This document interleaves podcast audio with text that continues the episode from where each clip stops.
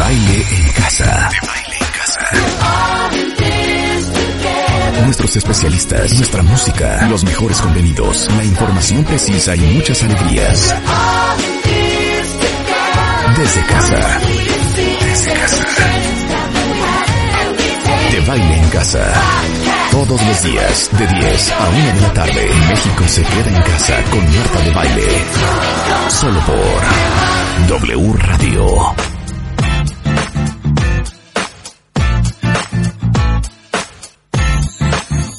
Uy, esto les va a encantar. De Turquía para México y el mundo, esto es Aya Vencer Mustafa Sandal.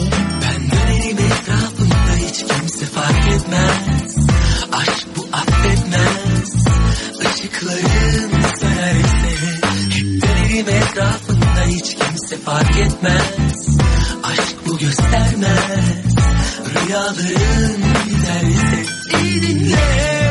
Duyarsın sesini uzaklarda Dinle. En kurtu acılarda Kalbinde yoruldumsa yolculuklarda. Vazgeç artık yıldızlardan Ay benzer yüreğim. E doğal olarak bitti. Aşk şu kaderi çözersem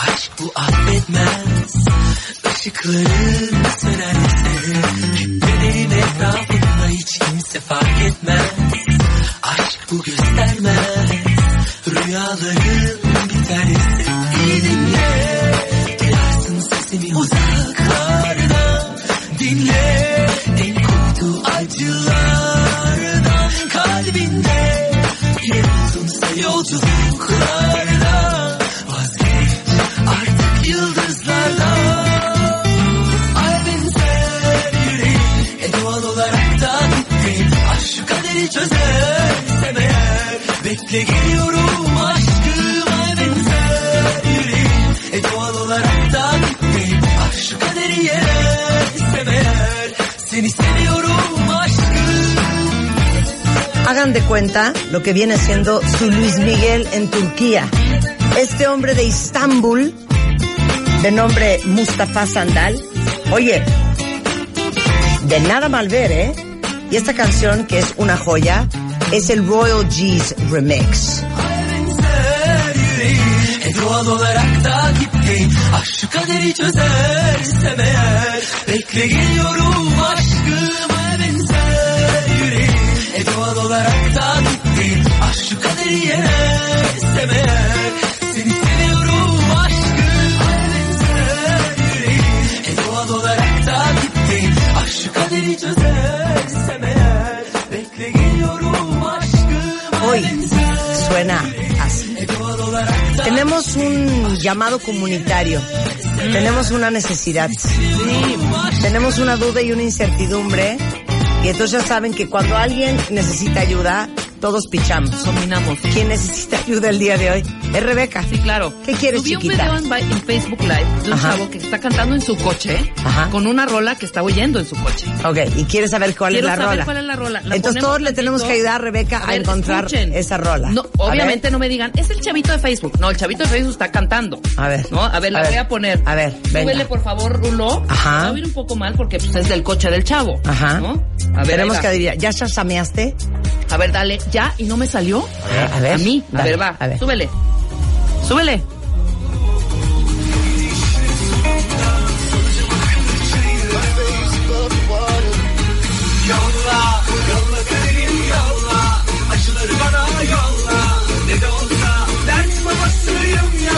Es árabe.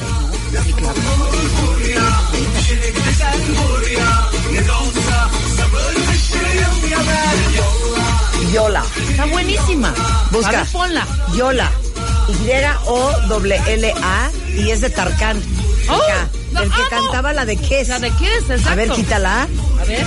Híjole, pero sí está buena. Vamos a oírla sin... de- a ver. Bueno, vamos a darle una oportunidad. Vamos a darle una oportunidad. Un día deberíamos hacer un programa de música y no podemos poner nada, nada que sea ni de Estados Unidos, Ni norteamericano. Ajá. no, ni de Estados Unidos ni de Europa Central. Bien. ¿No? Sí, sí, sí. O sea. África, Qatar, yo qué sé, Turquía, Turquía, Afganistán, este, Bélgica, Arabia. te lo juro. Sí, va. ¿No? Va, va, va. Estaría muy divertido. ¿Ya? A ver, vamos a ver la canción. A ver, súbela. Vamos a darle una oportunidad.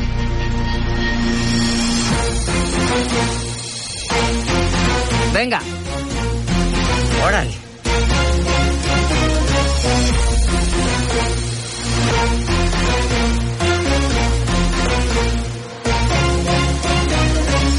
Bir de baktım ki o da ne? Sürü sürü bir sürü çile. Toplanmış geliyorlar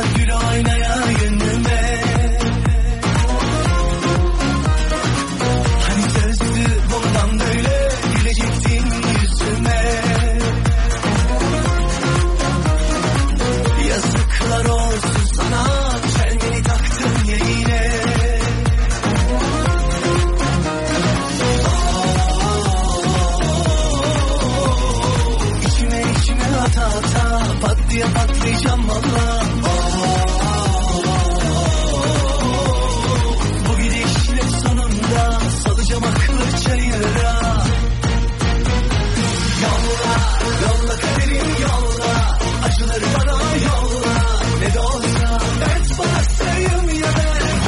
Está bueno. Está buena.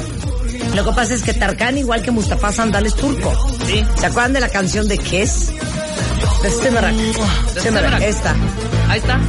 Lo mismo. Pero me gusta más Yola. Es que la, el- el- el- la música de esos lugares Tiene es buena, onda. tiene onda cañón.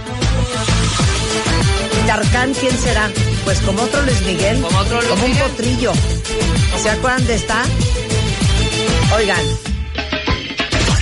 Koluna elin adamını beni orta yerinden çatlatıyor. Ağzımla sakızı şişirip şişirip arsız arsız patlatıyor. Biz böyle mi gördük babamızdan ele güne rezil olduk Yeni adet gelmiş eski köye bak dostlar mahvoldu. Seni gidip ındık kıran Yaralanır deliğinden çıkara Kaderim püsküllü bela. Yakalarsam Seni gidip ömrük kıran Yılanı deliğinden çıkara Kaderim püsküllü bela. Yakalarsam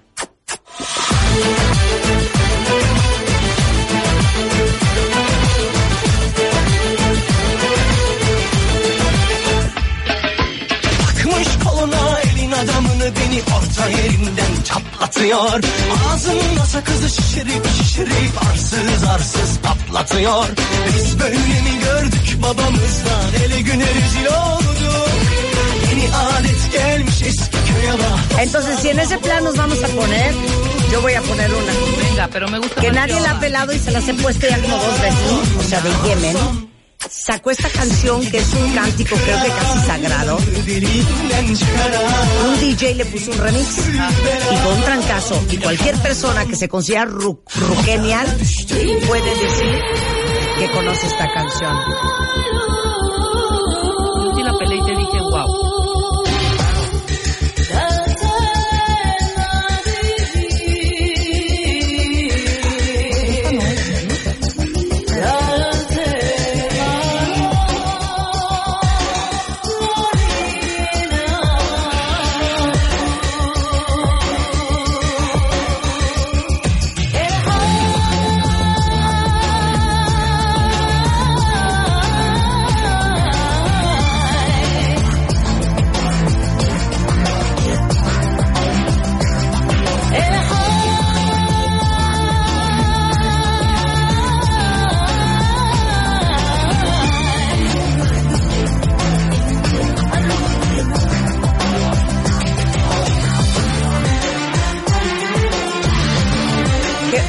Que bailamos esto como si fuéramos Pero esto es de odaliscas. los 90. Y es más, ya, ya va- lo vamos a hacer institucional.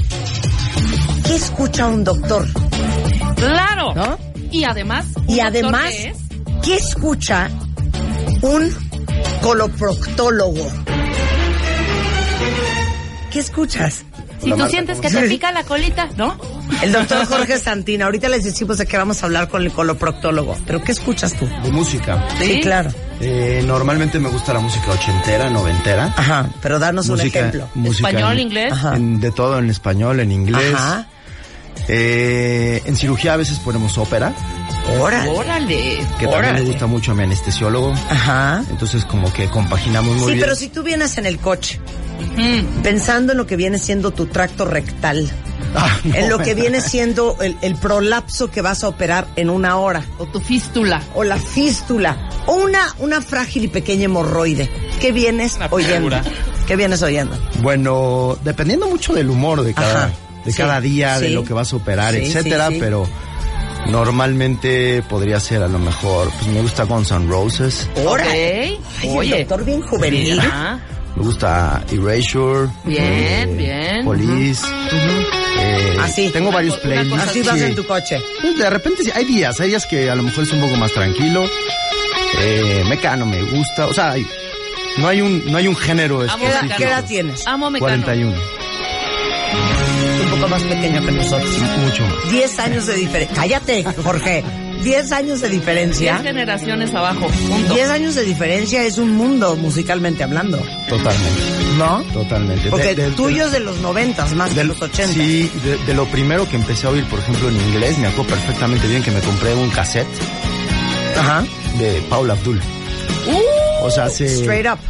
Exactamente. Yo creo Roxette. que eso era como 89. Roxette también era Ajá. como finales de los 80, 90. Roxette, claro. Mm, claro. ¿Qué otro? Eh, pues bueno, Van Helen, por ejemplo, me gusta. También. Ajá. Así el doctor. ¿Qué es esto? Eso no es Paul Abdul. O sea, pues Bueno, sí, la pero- de Paula que Abdul que no conoce. tienes idea de lo que estás hablando, Rulo. Straight up. Straight Up Straight la up, famosa, ¿no? Straight up. Lo que pasa es que con Rulo ya le llevamos 20 años de música. Esta no es straight up. No, hombre, jamás. Esta straight up dice. Sí, tratamos de cambiar Cero. mucho, tratamos de cambiar mucho la música, pero por ejemplo en quirófano nos gusta oír algo de música. La otra vez pusimos un playlist de mocedades, por ejemplo, que nos recuerda a nuestros papás. En la plaza vacía, nada vendía el vendedor. Venga, Marta. ¿Quién quiere vender conmigo la paz de un año sufriendo? ¿Qué quiere? sobre mi mano? A ver, ¿otra de mocedades? Eh, ah, claro. ¿Cuál?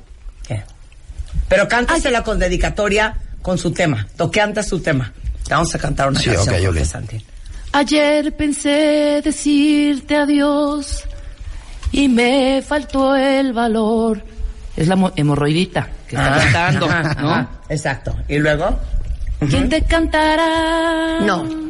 ¿Quién te operará? Esa Esa hemorroidita. hemorroide. ¿Quién te... ¿Quién, quién, quién... ¿Quién, la curará? Ah, sí, sí.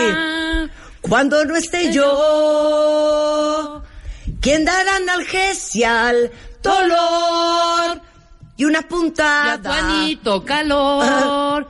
¿Quién Sí. dará el amor? No, no es quien dará el amor. ¿Quién te es- la da el amor al, La al- curación. a la curación. Sí. ¿Quién Muy te bien. curará? ¿Quién te curará? Claro. Muy ¿No? bien. ¿Quién parará? Ese sangrado. ¿Y Somos quién unas pondrá? ¿Y quién pondrá esa sonda?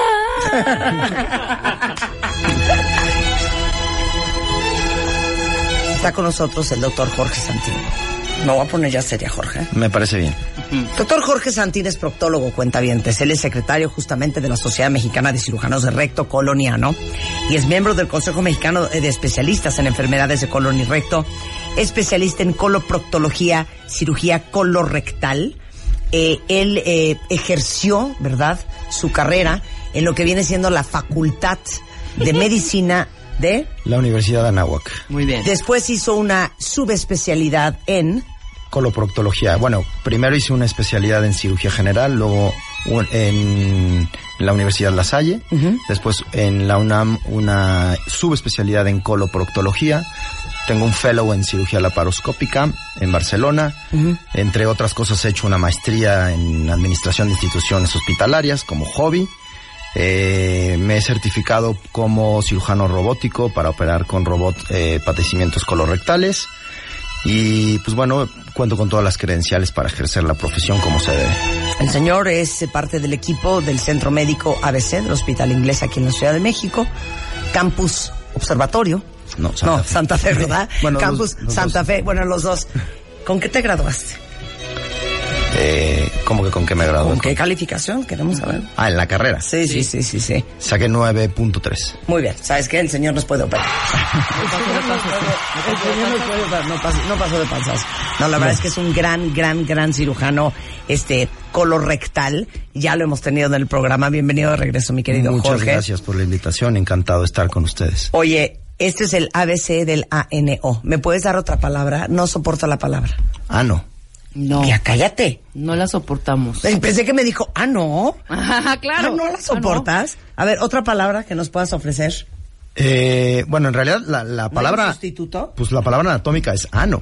Ajá. Anus. O sea, ¿De qué mucha vendrá? gente le dice recto porque creen que el recto es el final del, del cuerpo, pero en realidad no, el recto va antes del ano y el ano tiene un conducto que funciona como si fuera un pivote al final del recto y, y este conducto es como, es un esfínter en realidad. Claro. Y, pero bueno, O sea, son dos cosas. Orificio el recto anal. una cosa y el ano otra. totalmente. Ok, Ajá. ok. Son A dos ver. cosas. Para no estarnos confundiendo. vamos a empezar con la clase. Etimología, digo, eti- etimología. Sí, claro. Anus. Anus es, pues en realidad es, eh, significa un anillo. Dícese Sí, la exacto, palabra. ¿no? Anillo. Anillo. Y es que realmente es un anillo Claro. que tenemos al final del intestino que contiene y que evita que andamos por la calle que se nos esté saliendo la materia fecal. Claro. O sea, la fisiología y toda la anatomía tiene que ver y forma parte indispensable para que nosotros seamos continentes y podamos, como seres eh, vivos, decidir cuándo evacuar, cuándo no. Ok. Anatomía.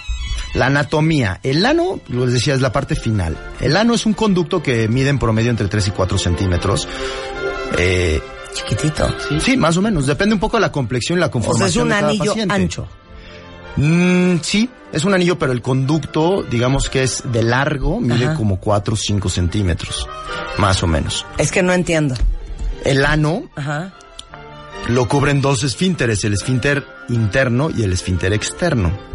El esfínter interno es un músculo que se continúa con el músculo que viene del colon y del recto, y el esfínter externo es un músculo estriado que nosotros controlamos No. y que es cuando Esa nosotros explicación apretamos. está fatal.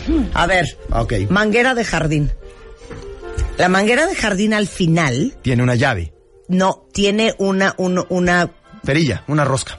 ajá, tiene una Ándale, rosca de metal. Ese es el ano. Ese es el Y ano. la manguera es el, el recto y el colon. O sea, no es posible que yo te tenga que dar cosas para que tú dijimos que nos íbamos a poner más serios. Pues sí, ya nos vamos a poner más. Pero otra vez, ok. Entonces, manguera de jardín. Más o menos. El exacto. ano es la el aro de cobre La perilla, sí, exacto, de la manguera. y el resto de la manguera es el recto. El recto y el colon. y el recto y el colon. El ¿Cuánto y mide de largo el ano? ¿Tres, cuatro dijiste centímetros? Más o menos. ¿Y el, el recto? El recto mide entre 15 y 20 centímetros. Ajá. 15 y 20 centímetros. O Más sea, o menos. de largo, así. De largo, exactamente. o y sea, de- sí está grande. Espérate, 15 y 20 más los 3, 4 del ano Ya llevamos 18. son, no, 15, son 20, 25 25 más centímetros. o menos, más o menos. O sea, es casi una regla de, Ajá. Sí, de esas de, de- escuela. del colegio. Y después, cuando se acaba el recto, ¿qué viene? Empieza, eh, o sea, vamos a ir de, a- de- del final hacia, Ajá, hacia, nosotros hacia decimos de adentro. distal hacia adentro. Ajá. Es el sigmoides, el colon descendente, el colon transverso, el colon ascendente y el ciego. Perdón. Y ahí se comunica con Ajá. el intestino delgado. Todo eso es el colon, el intestino grueso. Ok, pero entonces, ¿cómo sabes tú cuando operas dónde termina el recto y dónde empieza el sigmoides? Porque el recto está, eh, es un órgano retroperitoneal y tiene una reflexión peritoneal. Es, es un poco complicado de, de verlo, es más fácil eh, enseñárselos en una imagen. dibujarlo. Pero bueno, el recto está metido en la pelvis. O sea, en las mujeres, por ejemplo, el recto está al lado de la vagina, está al lado del útero, etcétera. Y una vez que el, el recto se sale y el colon está en toda la cavidad abdominal, esa es ya parte del colon. Más o menos ahí es como se diferencia. Aparte de que se diferencia también de que el recto no tiene la última capa, que es la serosa del, del este, del colon. O sea, ¿por qué? Porque es retroperitoneal y no la necesita. O sea, los órganos que están adentro del abdomen necesitan la serosa para poder convivir entre ellos, no chocar ni, ni pegarse. Oye, si yo sacara un recto de un cuerpo humano, ¿cómo es por fuera? Compáramelo con algo. Ok, pues vas a una eh, carnicería y te dan un intestino de, o sea, no sé si alguna vez lo has visto, se ve exactamente igual, es como un intestino de, de, de vaca, de... O sea, es liso por es liso fuera. completamente. Liso. Sí, sí, tiene un poquito de grasa alrededor. El recto. El recto, el colon, la diferencia que tiene es liso y tiene como unas bolsitas de grasa que se llaman apéndices epiploicos. Ok. La función del, del recto y del ano. Sí, la función del ano es contener principalmente y es estar cerrado. O sea, es la válvula. Ándale, es la válvula y es estar cerrado todo el tiempo. Una vez que está cerrado todo el tiempo, la materia fecal llega al recto y el recto empieza a distenderse. Entonces llega a lo mejor 50, 30, 200 mililitros de materia fecal y entonces se llena y entonces empiezas- ¿Hasta de cuánto ancho se puede hacer el recto? Lo que pasa es que dependiendo de la capacidad de cada persona puede ir haciéndolo más grande, más grande. Eso se llama complianza rectal. Esa es la palabra médica. Entonces, esa complianza rectal puede ir aumentando, aumentando, aumentando. Y hay pacientes que se impactan y entonces se llenan de materia fecal y entonces esa complianza rectal ya no funciona. Entonces ya no mandan la... Y, y se sale por rebosamiento porque está atorado como si hubiera una piedra ahí. Entonces, el recto en realidad lo que hace es que te va dando señales que manda tu cerebro de, oye, ya se está empezando a llenar, digamos, este reservorio. Y entonces el esfínter anal lo que hace es que se relaja. El recto se contrae un poco, manda la materia fecal al canal anal. En el canal anal tenemos muchísimos receptores sensoriales. Identifica si es agua, si es gas, si es sólido. Y entonces tú dices, bueno, es gas, a lo mejor puedo en este momento relajar mi esfínter externo y sacarlo. Sí, claro. Pero a lo mejor en este momento es líquido o es materia fecal, no puedo hacerlo, contraes el, el esfínter anal externo, buscas un baño, te sientas Sí. y lo relajas y entonces sale. Pero dime una cosa, qué interesante eso, porque cómo el cerebro sabe, porque uno la mayoría de las veces la sabes si es popó Claro, o es un tú gas. sabes perfectamente. Pero hay veces que no supiste. No, sí te y te echaste el puni y riájatelas. Y riájatelas, premio. A ver, y un premio. Y Así entonces, es. Lo que pasa ¿qué es que pasó ahí? Lo que sucede probablemente es que o se llenó muy rápido el recto. Sí. Por ejemplo, nos pasa cuando tenemos diarrea, que se llena muy rápido el recto y no le da tiempo de ir generando la, digamos, la ampliación que debe de tener. Y entonces tienes que sacarlo rápidamente porque se llenó bruscamente, entonces no le da tiempo a relajarse cómodamente. Entonces lo tienes que sacar rápidamente. Perdón, voy a hacerle todas las preguntas Sí. que tengo que hacer, ¿eh? claro. Pero entonces, cuando hay materia fecal en el recto, Sí. Eh, muchas veces es materia fecal, un poco de aire, materia fecal, otra bolsa de aire. Sí. Y entonces cuando vas al baño sale materia fecal y el aire. Así es. O a veces Los gases, claro. O A veces puedes tener la capacidad de sacar el aire sin sacar la materia fecal, ¿no? Exacto. A todos nos pasa. Claro. Ahora, eh, a todo el mundo le funciona igual de bien el ano, A todo el mundo que le es tiene que la funcionar. válvula que no permite que eso se te salga. A, a todo el mundo le tiene que funcionar. ¿Se te puede descomponer? Sí, claro. Por ¿Tipo? supuesto. Tipo puede haber muchas patologías eh, metabólicas, patologías nerviosas o patologías, por ejemplo, por traumatismo o iatrogenas por cirugías en las que haya una incontinencia, que se lastimen los esfínteres por X patología y entonces eso produce incontinencia anal y entonces el paciente no tiene la capacidad de contener la materia fecal y entonces o necesita utilizar un pañal o se evacúa constantemente sin tener un control. Regresando, ¿qué es lo peor que puedes hacer con tu ANO? ¿Y cuáles son las enfermedades más comunes? ¿Y por qué hay que estar con eso? Ojo al Cristo, ¿eh? Todo eso regresando con nuestro coloproctólogo, el doctor Jorge Santín del Hospital ABC en la Ciudad de México, regresando por W Radio. Estamos en clases cuentavientes con el doctor Jorge Santín, que es eh, proctólogo. Él es coloproctólogo, es especialista en recto, colon y ano. Y estamos en clases. Es el ABC completo del ANO. Y ya hablamos de desde la etimología hasta la anatomía, la función, el proceso, la limpieza. Y ahora vamos a empezar a hablar de las enfermedades y las complicaciones. Y siéntanse totalmente libres y con absoluto anonimato de mandar cualquier pregunta que tengan. No los vamos a juzgar. Estamos aquí el día de hoy con Jorge Santín para aprender. Entonces, mi pregunta es, ¿el ano se afloja también? Se puede aflejar con algunas, eh, algunas situaciones, no con la edad principalmente, pero lo que sucede es que hay más alteración. Te voy a explicar qué pasa. Que con la edad, y sobre todo en las mujeres, hay una, eh, los embarazos, por ejemplo, los partos, lo que hacen es que elongan los nervios pudendos, que son los que inervan a estos músculos que son, digamos, completamente circulares. Son los músculos muy característicos del cuerpo, que los encuentras en muy pocas partes. Y entonces eso hace que pierdas la capacidad a lo mejor de cierta continencia y si tengas ciertos escapes, en realidad, ¿no? Y puede ser, con el tiempo, la mayoría de las veces es por una cuestión nerviosa.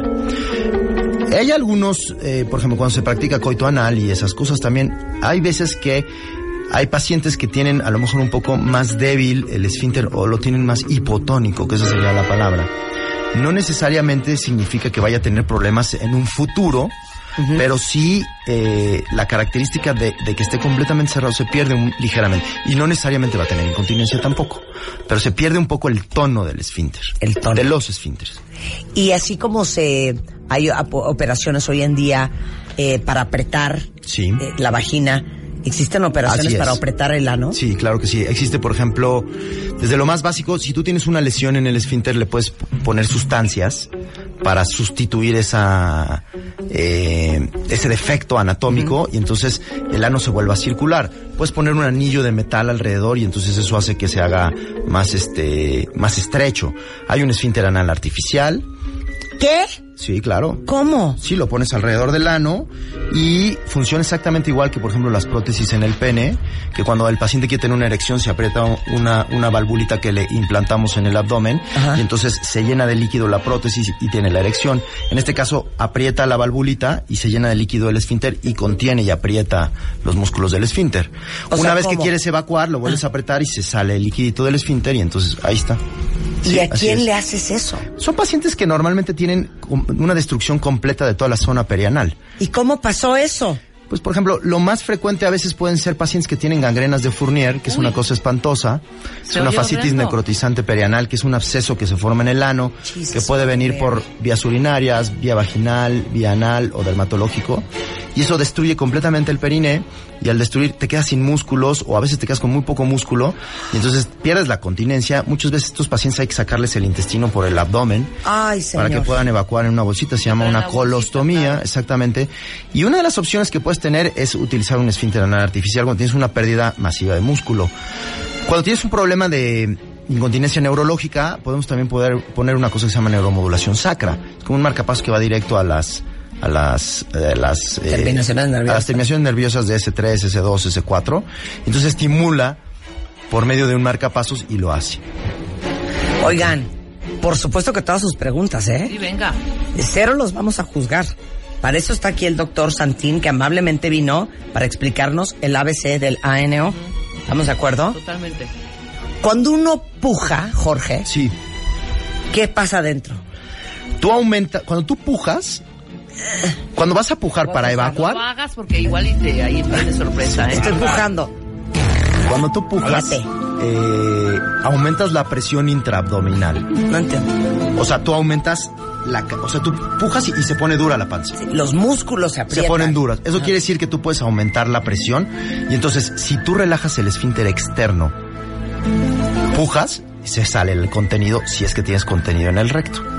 Aparte de la posición, hay un músculo que se llama pubo rectal que genera un ángulo. Entonces el ángulo debe estar cerrado. Cuando tú te pones en una posición para defecar en el excusado, ese ángulo se modifica, pujas y entonces se completa la fisiología de la evacuación. Oye, ¿es cierto que lo más natural para la anatomía del cuerpo humano es hacer popó en cuclillas? Así es, porque mejoras, mejoras ¿Es neta? ángulo. Sí, claro. O sea, los chinos bien. sí, sí, sí, bien. O sea, subirte. Los chinos bien. Sí, sí, claro. y hay- a ver, ¿cuál es la lógica de eso? la lógica es, es la anatomía. Cuando tú ves la anatomía, se modifica al estar en cunclillas y entonces modificas ese ángulo cuando tú estás pujando. Entonces tienes, por ejemplo, hay pacientes, hay muchos pacientes que llegan conmigo con estreñimiento y entonces hay que estudiar, o sea, hay, hay que preguntarles cómo es tu excusado, cómo haces popó, este, te sientas, es muy alto, tus pies quedan completamente, digamos, en una silla. Una silla alta sería difícil. Es más fácil que tú pujes cuando levantas las rodillas. Por eso las Por eso mujeres las- cuando parimos, claro, levantamos Claro, las rodillas. Para poder pujar. Espérate, me voy a poner en cuclillas, quiero entender esto.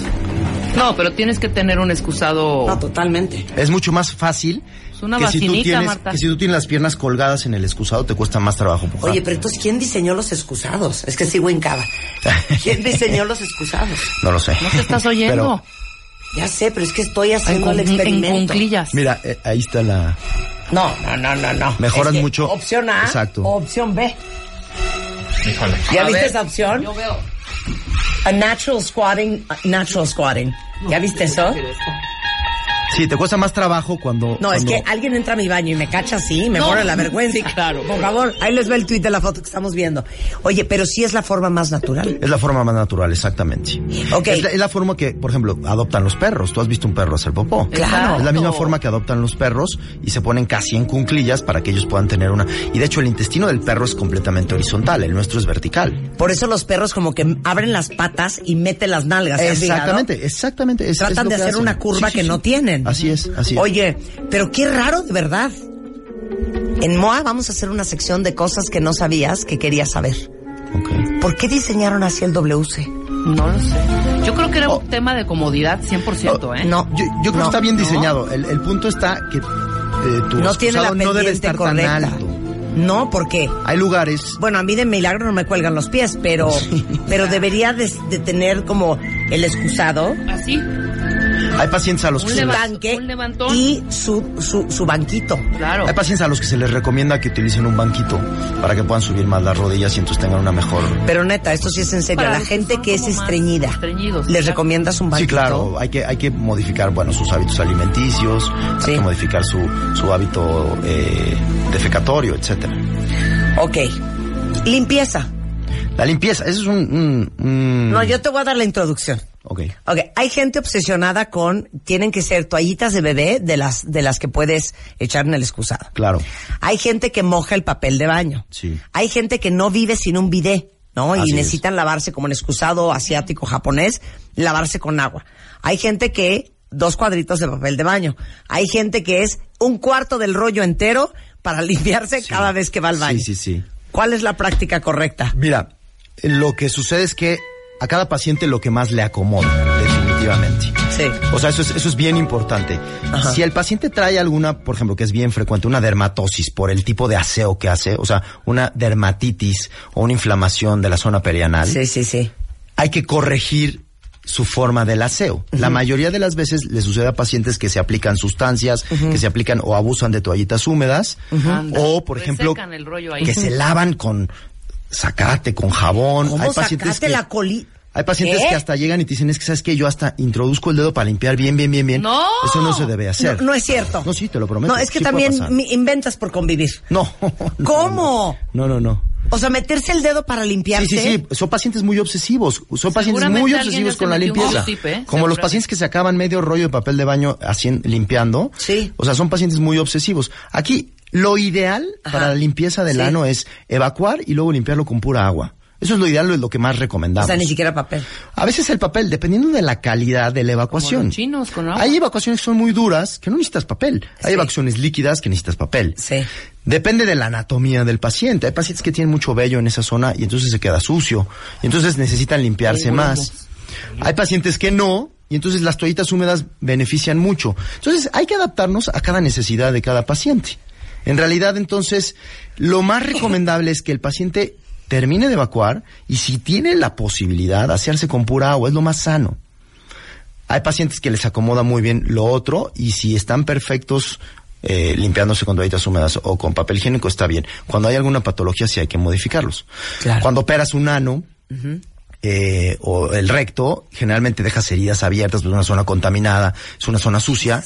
Y entonces la mayoría de las veces le recomiendas a los pacientes que cada vez que evacúen se hagan aseo con agua porque es lo más limpio. Y si es agua a presión con una regadera de teléfono, con un bidet, que hoy en día ya es raro encontrar los bidets, pero bueno, todavía llegan a existir en algunas casas viejas. Claro. Este, en casa de mis papás había sí. en cada baño. ¿eh? En casa de mis abuelos me también. había. encantan. Sí, En sí, casa de mis claro. abuelos también. Es más, si no conocen, se los voy a mandar. Búscate un video de un buen eh, excusado en Japón. Sí, que No, tiene aire, tiene. A ver, es que yo me quedé, me quedé flipada, ¿eh? Sí, sí. Los excusados, llego, me siento y dije, ¿qué es esto? Uno, estaba caliente. Calefacción. Sí. O sea, sí, ¿no? Calientito. totalmente. Tú puedes medir. Te puedo hacer un masaje. Sí. Está acolchonado. Ajá. ¿Saben en dónde hay de esos en el Suntory? Este, agua. Ajá. Agua. Eh, agua Y más agua fuerte. tibia, sí, fuerte. fuerte, eh, más y- suave. Y, temperatura también. en spray, en Claro. chorro, Ajá, en chisguete. exacto. Y aparte, en un restaurante en Tokio, dije, esto ya es el colmo. Pajaritos. No, bueno, ¿cómo? O sea, se oía. Para claro, se para que no se oiga el... Para que no se No, oigan no los horrores los- los ruidos. del güey de junto. Sí, claro. Una joya. Bueno, hablemos de lo más común. Hemorroides y fisuras anales. Otro día te invito a hablar de cáncer y esas cosas, pero hablemos de fisuras anales y hemorroides porque quiero hablar contigo de las buenas prácticas, de las malas prácticas y de las alertas, porque tenemos una gran comunidad gay en este programa eh, que quiero que de voz de un coloproctólogo escuchen cómo deben de cuidarse. Entonces empecemos que hemorroides. Sí. Bueno, las hemorroides es de las patologías más frecuentes que tenemos y las hemorroides son los vasos sanguíneos que se encuentran en el conducto del ano, que ya platicamos ahorita, y que estas a la hora- al momento de evacuar se inflaman y hace que funcionen como una protección en el esfínter. Entonces, cuando pasa la materia fecal y estas hemorroides se hacen más grandes con el tiempo y más grandes y más grandes, se lastiman, se rasgan y entonces producen sangrado, que es como el síntoma principal de las hemorroides. Existen hemorroides internas y hemorroides externas. Las hemorroides externas duelen normalmente y las hemorroides internas sangran principalmente. Es bien importante que no todo lo que pasa ahí son hemorroides. Por eso es cuando tú tengas alguna duda como paciente y tengas algún problema, no es nada más, bueno, tengo hemorroides, me voy a comprar esto para hemorroides o me voy a dar tal tratamiento. A veces es ideal que si, sobre todo si no funciona el tratamiento que con el que te automedicaste, pues acudas con alguien especialista para que pueda hacer un correcto diagnóstico, porque no muchas veces todo lo que sangra son hemorroides, ¿no? Puede haber sangrados internos en el colon o sangrados en el recto, que podrían, de, eh, o sea, ser o tratarse de otro tipo de cosas. Ok. Ahora, ¿cómo, ¿cómo sabes que tienes un hemorroide? La hemorroide normalmente sabes que tienes porque cada vez que evacúas te da problemas, se inflama la región del ano, sangras cuando te limpias o cuando evacúas. Normalmente la sangre no viene mezclada con las evacuaciones. Terminando de la evacuación puede ser que haya un chisguete, un chorro de sangre que caiga en el excusado. La característica de la sangre es que es sangre roja, fresca. Puedes tener antecedentes o puedes tener historial o tú conocer que ya hayas tenido problemas, factores de riesgo, obesidad, pasar mucho tiempo sentado en el excusado, eh, embarazos previos, el mismo embarazo aumenta la presión intraabdominal y puede generar una dificultad del retorno venoso de la sangre de las hemorroides hacia el cuerpo. Entonces, con todos estos factores de riesgo, uno puede tener la idea y aparte los síntomas. Ok. Ahora, ¿qué es una fisura anal y luego la diferencia entre una fisura y un hemorroide? Sí, la fisura anal es una cortada. La hemorroide es como un saquito lleno de sangre y de, de vasos, de venas y de arterias. Y la, la fisura anal principalmente sucede cuando algo pasa a través del ano y entonces el ano se abre demasiado. El mejor ejemplo que le pongo a mis pacientes es abre la boca lo más que puedas. Y entonces te va a lastimar las comisuras. El ano también tiene una forma elíptica. Entonces al abrirse demasiado el ano se lastiman las comisuras y entonces se raspa o se desgarra y entonces se produce una cortada ya sea anterior hacia los genitales o posterior hacia la espalda. Esta generalmente viene acompañada de que hay estreñimiento, o sea, una evacuación dura, una evacuación grande. Puede venir acompañada de dolor y de sangrado al terminar de la evacuación. Muchos de estos pacientes hasta les da miedo ir al baño. ¿Por qué? Porque les duele y porque, o sea, no quieren ir o no quieren comer para no ir al baño. Entonces es un círculo vicioso que hay que cortar, hay que corregir el estreñimiento. La fisura normalmente se observa con eh, la exploración física. Tú separas los glúteos y ves el ano y la fisura se ve en el margen del ano, en donde termina la piel y donde empieza en la todos los plieguecitos. Exactamente. Es muy distinto a las fisuras que están a los lados, que son abrasiones, que eso puede estar dado por sustancias que te aplicas o, o- o por desgarros, etcétera. Oye, y dime una cosa.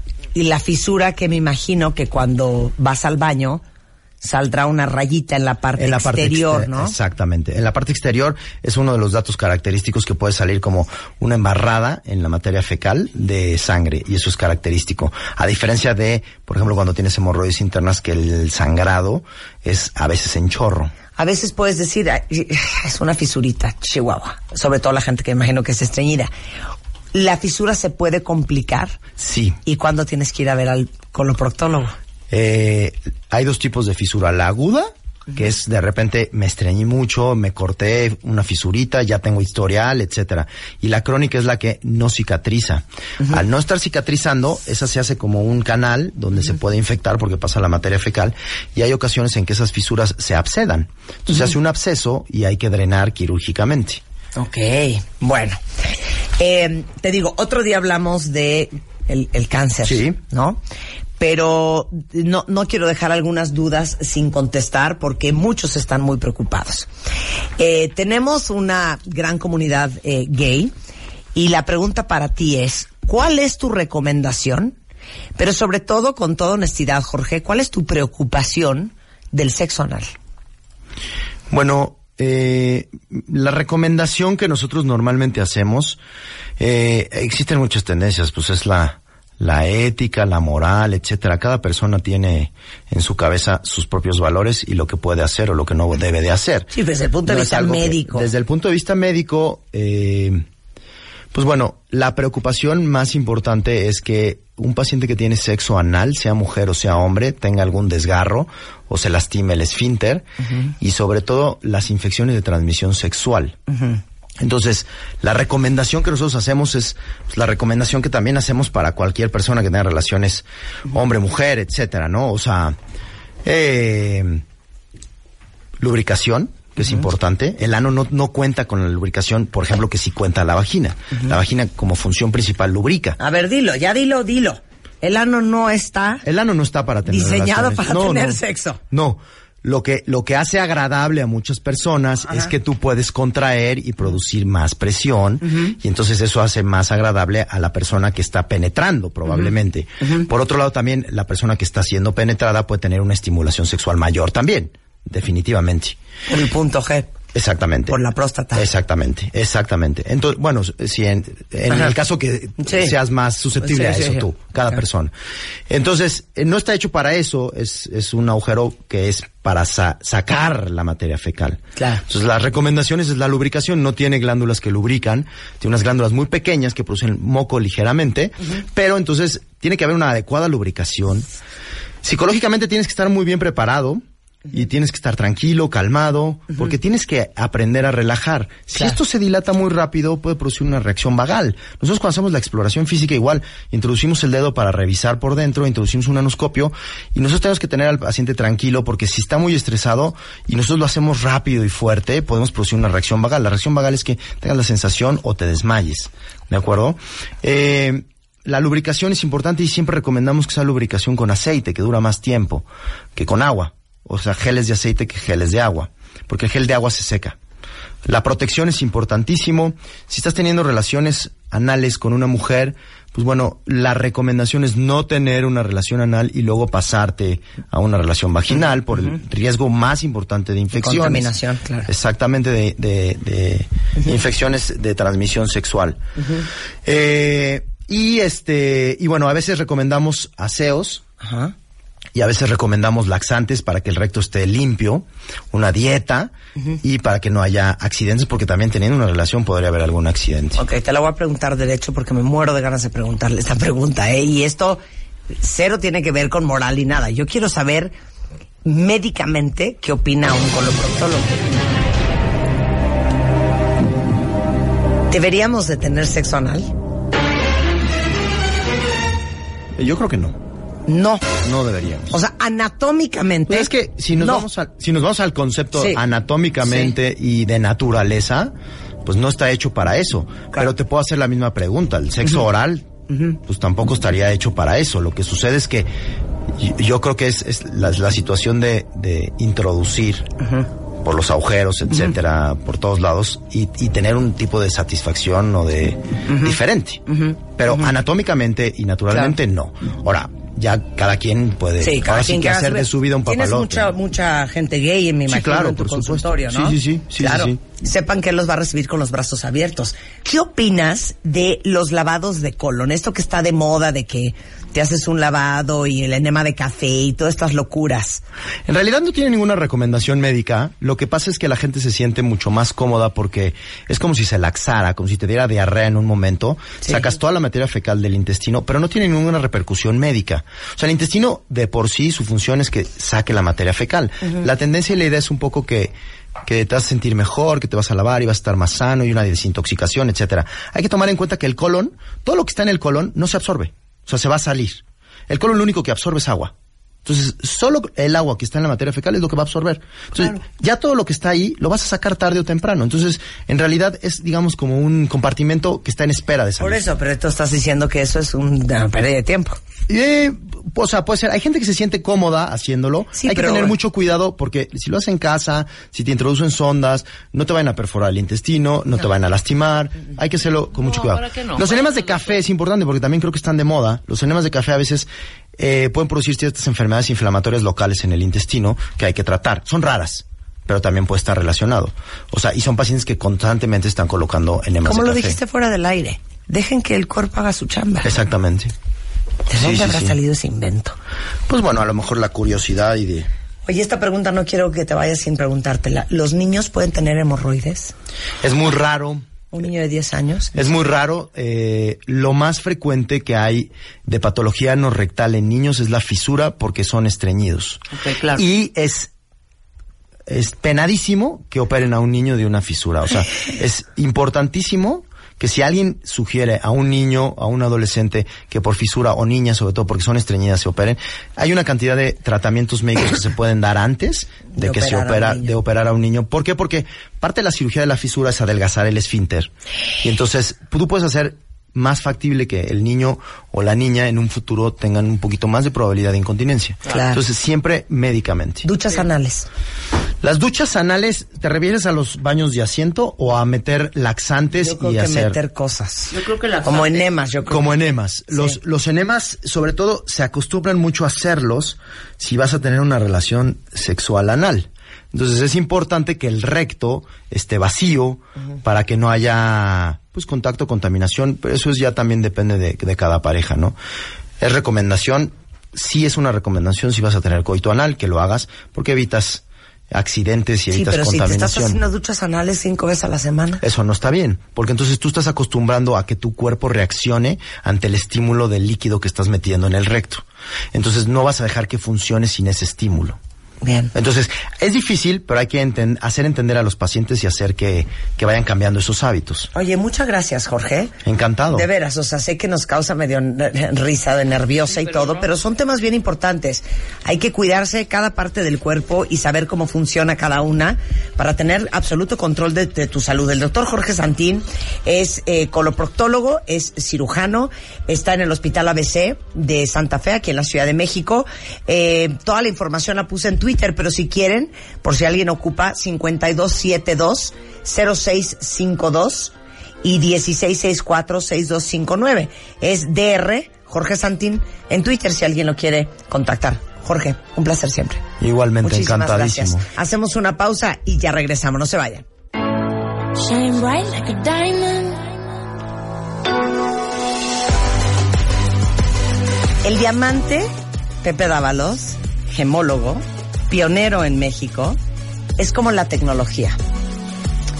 Si no sabes de tecnología, es muy fácil que tu webmaster, que tu programador te diga, no, eso no se puede. Sí, claro. Desarrollar claro. esta plataforma toma dos meses y pues cómo discutirle si no tienes idea de tecnología. Exacto. Eso es lo que pasa con los diamantes. Ah, totalmente. ¿Estás de acuerdo? Sí, Vas a comprar un anillo de compromiso y pues el señor que te lo vende te dice que el diamante es una maravilla. Pues como uno no sabe, Sí, te pueden dar gato por liebre facilísimo. muy fácil. La verdad que muy fácil y hoy en día cada vez más fácil porque hay más imitaciones, hay sintéticos, hay mucho Claro. fraude en torno al tema del diamante, entonces necesitas tener más herramientas. Bueno, eh, por eh, yo creo que siete años consecutivos, eh, Pepe Dávalos ha dado el anillo de compromiso y las argollas del Cásate con Marta de Baile. Eh, ha sido nuestro gemólogo de cabecera y es un hombre al servicio de la comunidad que lanzó una página que se llama Mianillo.com. mianillo.com Maravillosa. para que sepan que ahí pueden comprar el diamante del tamaño que quieran, el anillo de compromiso de la forma que se imaginen, eh, diseñado por ustedes con la tranquilidad de que están comprando lo que les están vendiendo. Exactamente, ahí es una asesoría en tiempo real y es como si estuvieras enfrente a un gemólogo que te está explicando por qué un diamante vale más que otro, cuáles características hay que tomar en cuenta. Entonces, esa es la idea justamente, que aunque no puedas ir a una joyería o no puedas hacer una entrevista personal, la hagas online y salgas de todas las dudas que, que- que puedas tener. Claro. Entonces, en mianillo.com puedes diseñar Puedes el diseñar. anillo para tu pareja. Totalmente. Exactamente, puedes coger el, el tipo de oro, puedes coger oro rosa, oro, eh, tenemos hasta oro negro, por poner un ejemplo, puedes coger el corte que tú quieras, el tamaño, la calidad, este, si lo quieres grabar, hay gente que nos pide que le grabemos el diamante y le grabamos el diamante con las iniciales o con la- alguna frase o el nombre de, de la prometida, entonces realmente es un, es un servicio muy interesante, muy personalizado. Para hacerlo online. Mianillo.com, cuentavientes. Así es. Y luego ya puedes ir a verlo. Y puedes ir a verlo, exactamente. Claro. Mucha gente nos contacta de manera inicial a través de la plataforma y después ya va a una, una visita personal donde termina de definir lo, lo, lo que quería. Para comprar un diamante tienes que saber que son las cuatro Cs y ese es como tu ABC para comprar, para escoger un, un diamante y les voy a explicar de la manera más simple cómo entenderlas. Porque puede, puede ser lo más este específico o lo más simple que queramos. Las cuatro Cs por su nombre en inglés se refieren a las cuatro características que hay que considerar en un diamante. ¿Cuáles son? Carat, Color, Clarity y Cut. Estas cuatro características son las que van a determinar el precio de un diamante. Entonces, nosotros cuando vamos a comprar uno tenemos que ver cómo combinar estas cuatro características para encontrar el mejor costo-beneficio. Yo cuando sugiero, cuando doy tips de cómo comprar un diamante, siempre hablo de costo-beneficio. No necesitas comprar el mejor en color, el mejor en pureza, el mejor en todo para comprar un buen diamante. Hay que buscar cómo equilibrarlo para que tengas algo que haga sentido. ¿Ok? Vamos a ir hablando de cada una de las cuatro Cs. Ok. La primera C es la más importante de todas, que es carat. Todos hemos escuchado, eh, escuchado la palabra quilate. Ok. Y la hemos escuchado cuando hablamos de diamantes, pero también lo hemos escuchado cuando hablamos de oro.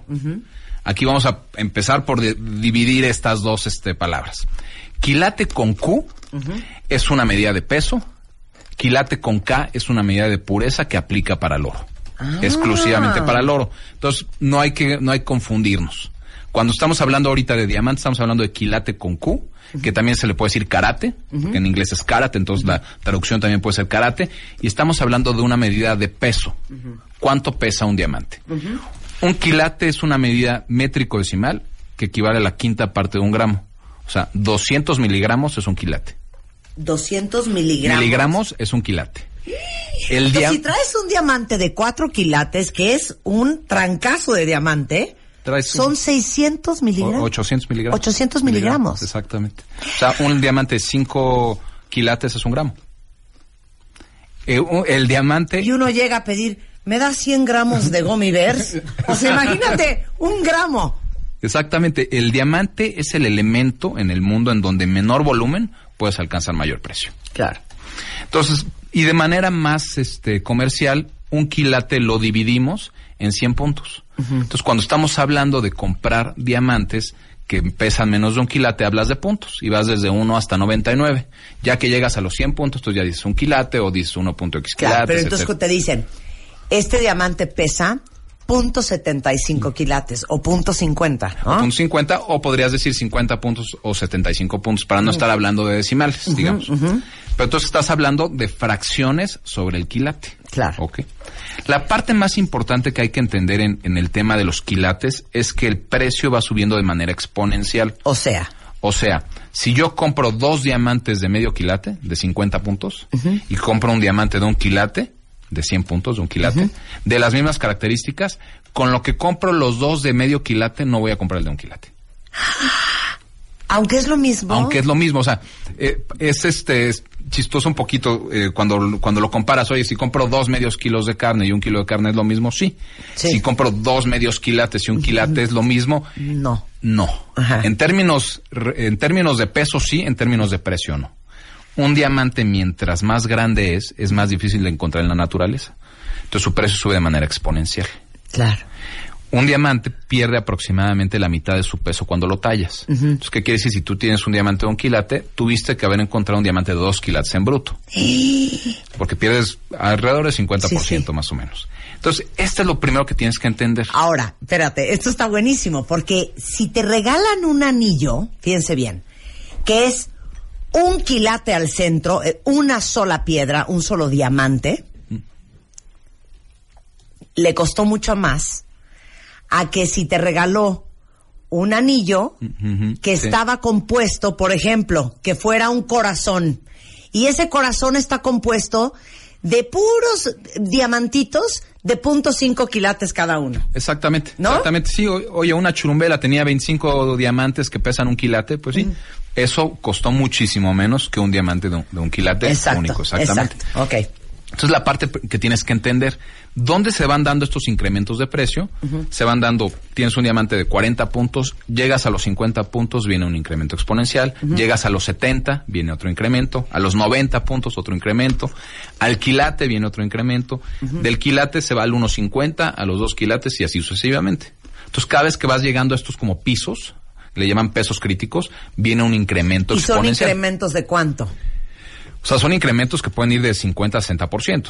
O sea, yo te puedo dar un ejemplo que podrías comprar dos diamantes de medio quilate por los dos por cuatro mil dólares y un diamante de un quilate a lo mejor por 10 mil. Ok, ya. Entonces- Oye, entonces, paréntesis. Eh, Beyoncé, eh, Kim Kardashian, todas estas que traen unos tihuilotes de 7, 8, 9, 10, 12 quilates, que valen 5, 6, 7, 8 millones de dólares, es porque de entrada ese diamante en bruto era un diamante de 18, 20 quilates. Exactamente, así Que es. quedó en 8 o en 10 después de ser tallado. Exactamente, ¿No? exactamente. ¿Y cómo deciden cómo tallarlo?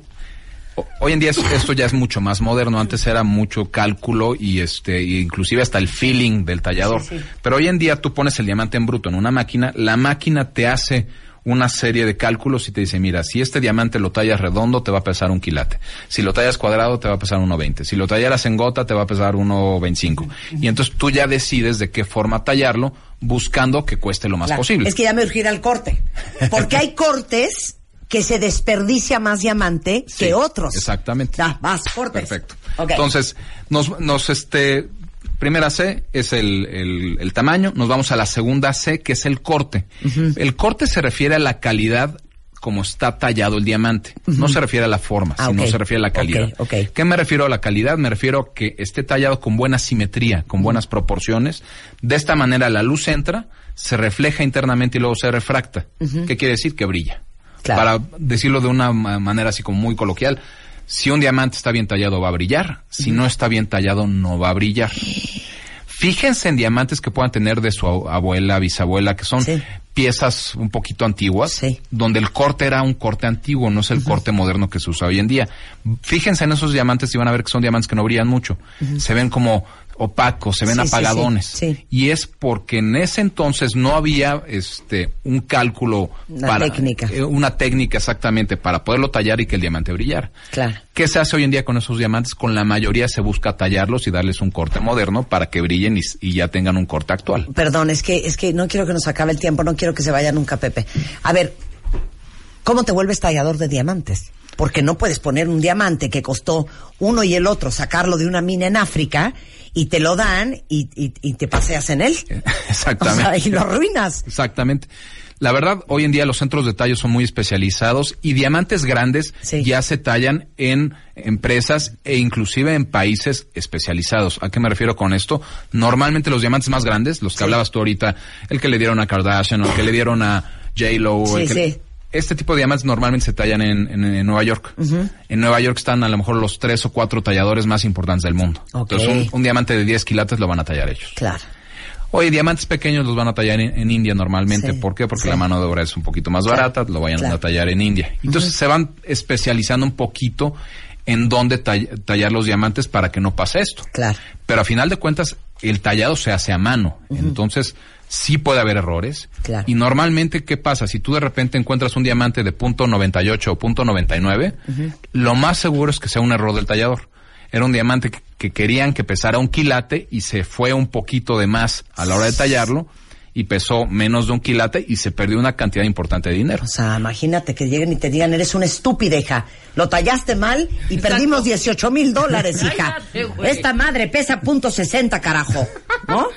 Entonces, eso, eso puede pasar. La- y la verdad, entonces, claro. es, es el riesgo que existe y la parte romántica todavía un poquito del tallo de los diamantes. Claro. Entonces el corte Eh, tiene que ver más con la facetación. Exactamente, y que sea simétrico y bien proporcionado para que la luz entre y salga. Ok, ¿y las formas qué? Las formas no entran dentro de las cuatro Cs. Ah, ok. Ese es, es, digamos que es un- Personal. exactamente, es un, es un este apartado extra donde hablas Sí. de la forma del diamante. Ahora, pero sí es cierto que hay formas en donde se aprovecha más el diamante en bruto Sí. y formas que hay más desperdicio. Exactamente. A ver, dame ejemplos. Te voy a dar ejemplos. Normalmente la regla te dice tú talla el diamante para retener lo más posible. Ajá. ¿Ok? ¿Qué quiere decir? Oye, si puedo tallar un diamante en forma de gota y que el diamante me pese un quilate y medio, lo voy a tallar en forma de gota, porque si lo tallara redondo, a lo mejor me pesaría un quilate. Sí. Entonces sí prefieres que sea uno de un quilate Sí. y medio o uno de un quilate. Tratar de aprovechar lo más posible. Pero ¿qué pasa? En ese momento tú ves si a lo mejor lo tallas redondo y bajas el tamaño, pero mejoras la calidad, pues a lo mejor decides tallarlo más pequeño y Claro. entonces sí desperdicias más, pero obtuviste más dinero, digamos. Claro. Entonces son cálculos que se hacen buscando no, fa- no fallar en ningún aspecto. Algo interesante que aprendimos contigo es que cuando tú dices, ay, me regaló un brillante divino y enseñas un anillo cuadrado, eso no es, Eso un, no es brillante. un brillante. Que, es justamente es, es muy común ese error. Ah, decimos nosotros diamante y brillante como si fueran sinónimos. El diamante, digamos que son todos los diamantes, estén tallados, no estén tallados, con la forma que sean. O sea, estamos hablando Sí. de la materia prima. Sí. Y el brillante es el corte redondo brillante, que en inglés se llama round brilliant cut, que es el corte redondo que todos ubicamos como Claro, el más eso es popular. un brillante. Ese es un brillante. Entonces, cuando tú hablas de, de un corte princess, que es el corte cuadrado, te- tendrías que decir, este es un diamante corte princess. Pero no podrías decir un brillante. O el mejor corte de todos. ¿Tú Exactamente. ya sabes cuál es? Exactamente. ¿Cuál es mi favorito? Díselos. El, el corte esmeralda. El corte esmeralda yo no lo puedo creer. Es el, anillo más bonito que hay. Pon una foto. Pero no hay mucho desperdicio en el corte esmeralda. Nor- la verdad, no. Lo- si no- normalmente cuando se encuentra un diamante en bruto alargado, Ajá. será o gota o corte esmeralda de la forma que se le dé. Es que el corte esmeralda es el, an- el brillante, o sea, el, el, diamante más bonito A mí se para me mí. hace uno de los cortes más elegantes que hay. Precioso. A ver, nada más otra pregunta. Fíjate bien, ¿eh? Ajá. Si ustedes quieren regalar, nada más van a poder regalar un diamante de un quilate, pongámoslo para hacerlo fácil, Sí. ¿qué se ve más grande? ¿Cuál corte es el que más da el gatazo? Porque siento que se ve más grande el brillante, o sea, el Sí, redondo, el corte redondo, que un corte esmeralda. El corte redondo tiene un impacto visual un poquito mayor al de la mayoría de los otros cortes. Entonces sí, si tú tienes un diamante, un quilate redondo y uno cuadrado, el redondo normalmente se va a ver más grande. Y por eso también es que el redondo, por eso y por la oferta y demanda que existe en el mercado, es el más costoso. Para que lo, lo tomen en cuenta. Si ustedes compran un diamante que no sea redondo, les debe costar entre un, alrededor de un 20% menos que uno igualito redondo. ¿Por qué? Porque el redondo es el más demandado y por eso el precio es, es más alto. Entonces, si de repente Claro. estamos buscando un corte diferente, que sepamos que vamos a, o deberíamos gastar menos. Claro, ok. Ok. Ya pasamos con las formas y cortes. Exactamente. A ver. Luego, este, eh, nos vamos al color. El color se refiere, que es la tercera C, a qué tan blanco o qué tan amarillo es un diamante. Esto lo estoy diciendo de una manera un poquito simple, porque realmente es hablar de qué tan incoloro, o sea, sin coloración, o qué tan coloro, qué tanta coloración tiene un diamante. La mayoría de los diamantes van a tener una coloración amarilla, café, gris. Y nosotros, en principio, si estamos buscando un diamante, queremos que sea lo más blanco posible, aunque, como comento, es lo más incoloro. Entonces, en base a qué tanta coloración tenemos, vamos bajando dentro de la escala y el diamante va bajando de precio. Ok. La escala parte de la letra D de diamante y va bajando de acuerdo al abecedario. D, E, F, G, H, et- va bajando O sea, D es lo más lo más incoloro, lo más blanco Sí, que sí, sí, existe. colorless. Exactamente, colorless. Y es, es este, en principio lo que estaríamos buscando como la mejor calidad. Pero se va hasta qué letra. Va bajando hasta la Z. No seas payaso. ¿Qué pasa? En el momento que baja la Z y pasa de la Z es donde empiezan los fancy colors. Donde tienes ya un amarillo canario o donde tienes un este, una Ah, coloración azul, o roja, o naranja, o empiezan los, los colores fancies que son muy demandados y muy costosos.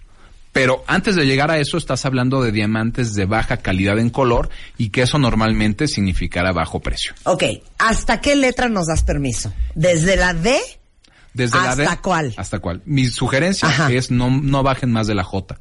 Ok. Ok. Eso está padre. Después de la J, el color amarillo empieza a ser muy evidente. Sí. Entonces, ya no es bonito, no es atractivo. Bajen. Ya vi que KLM ya está de la... KLM no serían mis sugerencias. PQR Sí. ya, y ST ya estamos Sí, en, amarillo huevo. Exactamente. De, de hecho, dentro sí, de la escala tradicional, después de la M, le llaman off color y es donde ya los diamantes inclusive traen rangos de precios. Ya no se puede calcular el precio de manera exacta.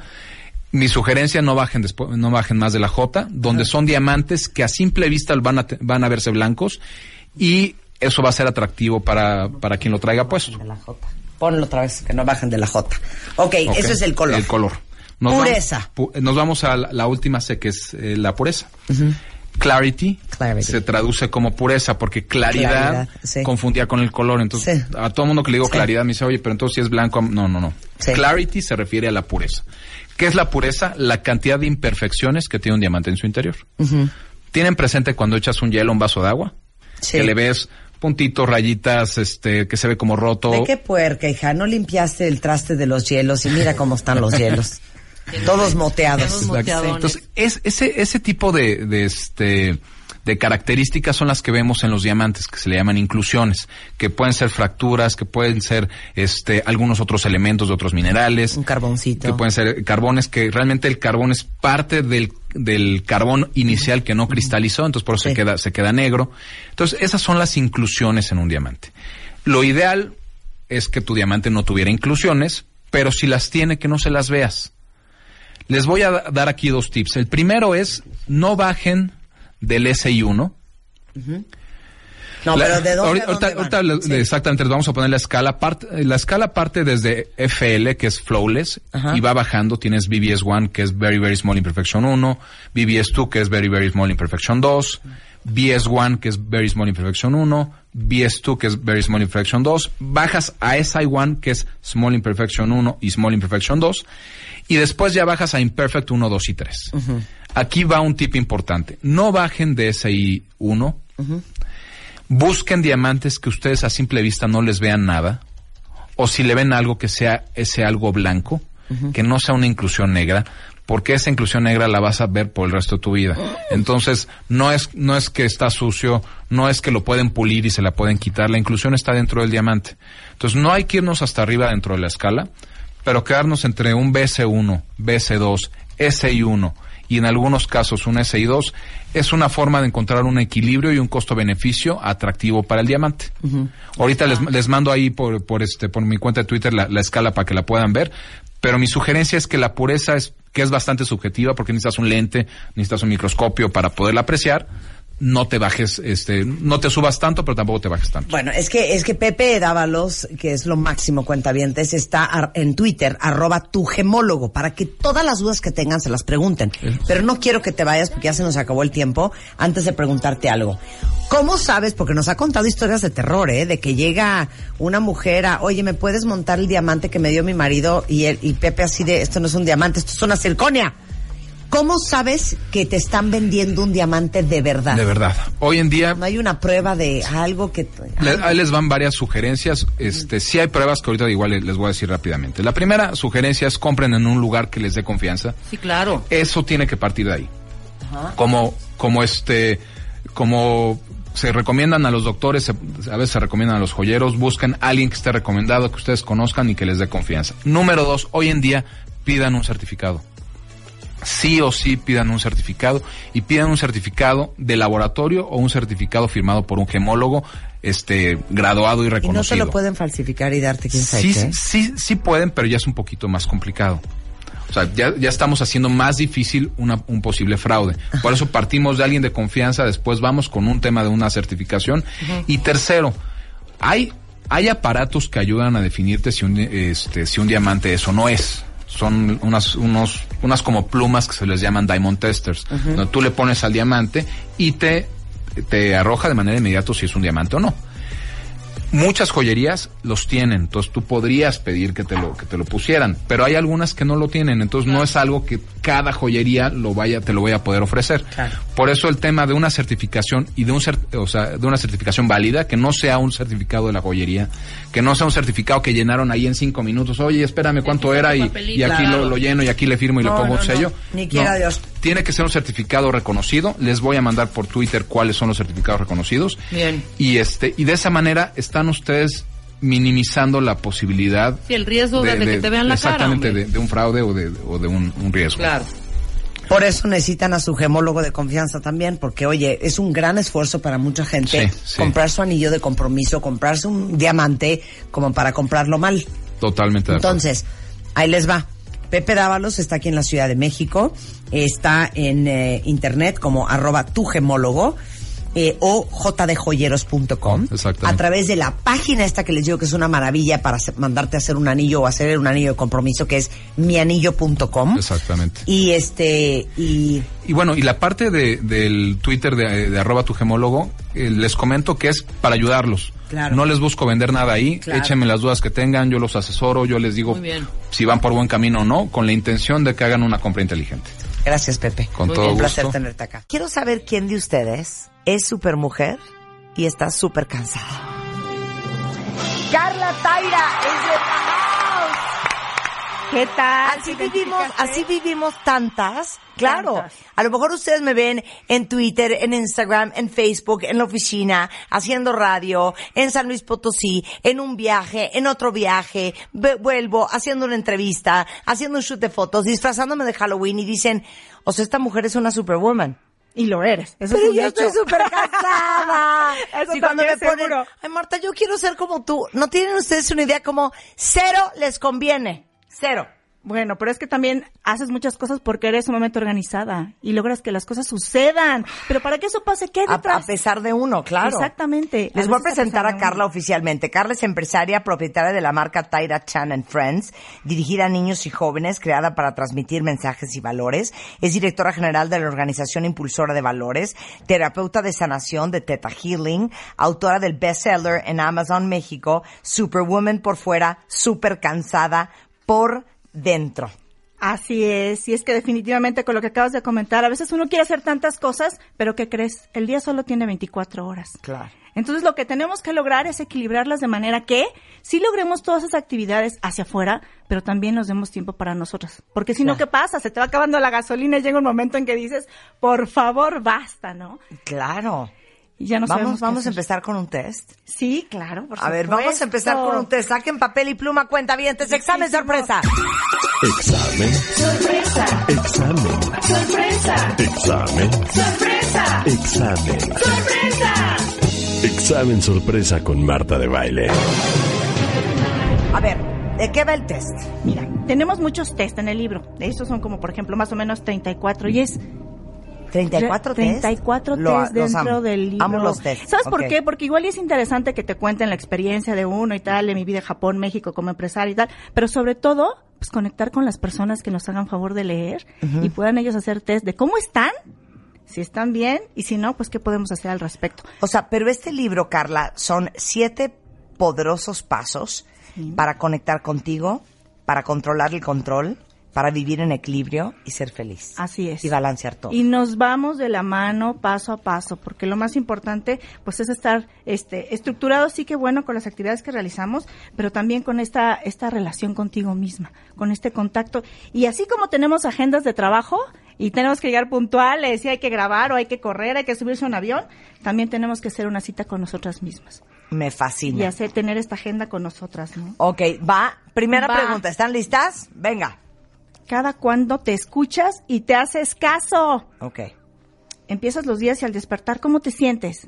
A, revitalizada. B, cansada pero lista para seguir adelante. O C, agotada, como si no hubieras dormido. ¿A qué hora Hija, pasó esto? sé. Bueno, Agotada como C. si yo no hubiera dormido. Sí. Es más, siento que tengo mercurio en la cabeza. Así De me despierto. Ok. Número dos, ¿ya listas? Si te preguntan, ¿cómo estás? ¿Qué contestas? Súper bien. Esa es la número, la A. B, bien. O C, aquí. porque nada más estás como pasándola. Ok, yo, yo siempre contesto agotada. Ah, de plano. Sí, agotada. ese sería C. Ese sería C, definitivamente. Agotada. De hecho, tengo una amiga cuyo nombre no voy a revelar porque la conocen muy bien, que nos da mucha risa porque ya nos da hasta pena decir que estamos cansados.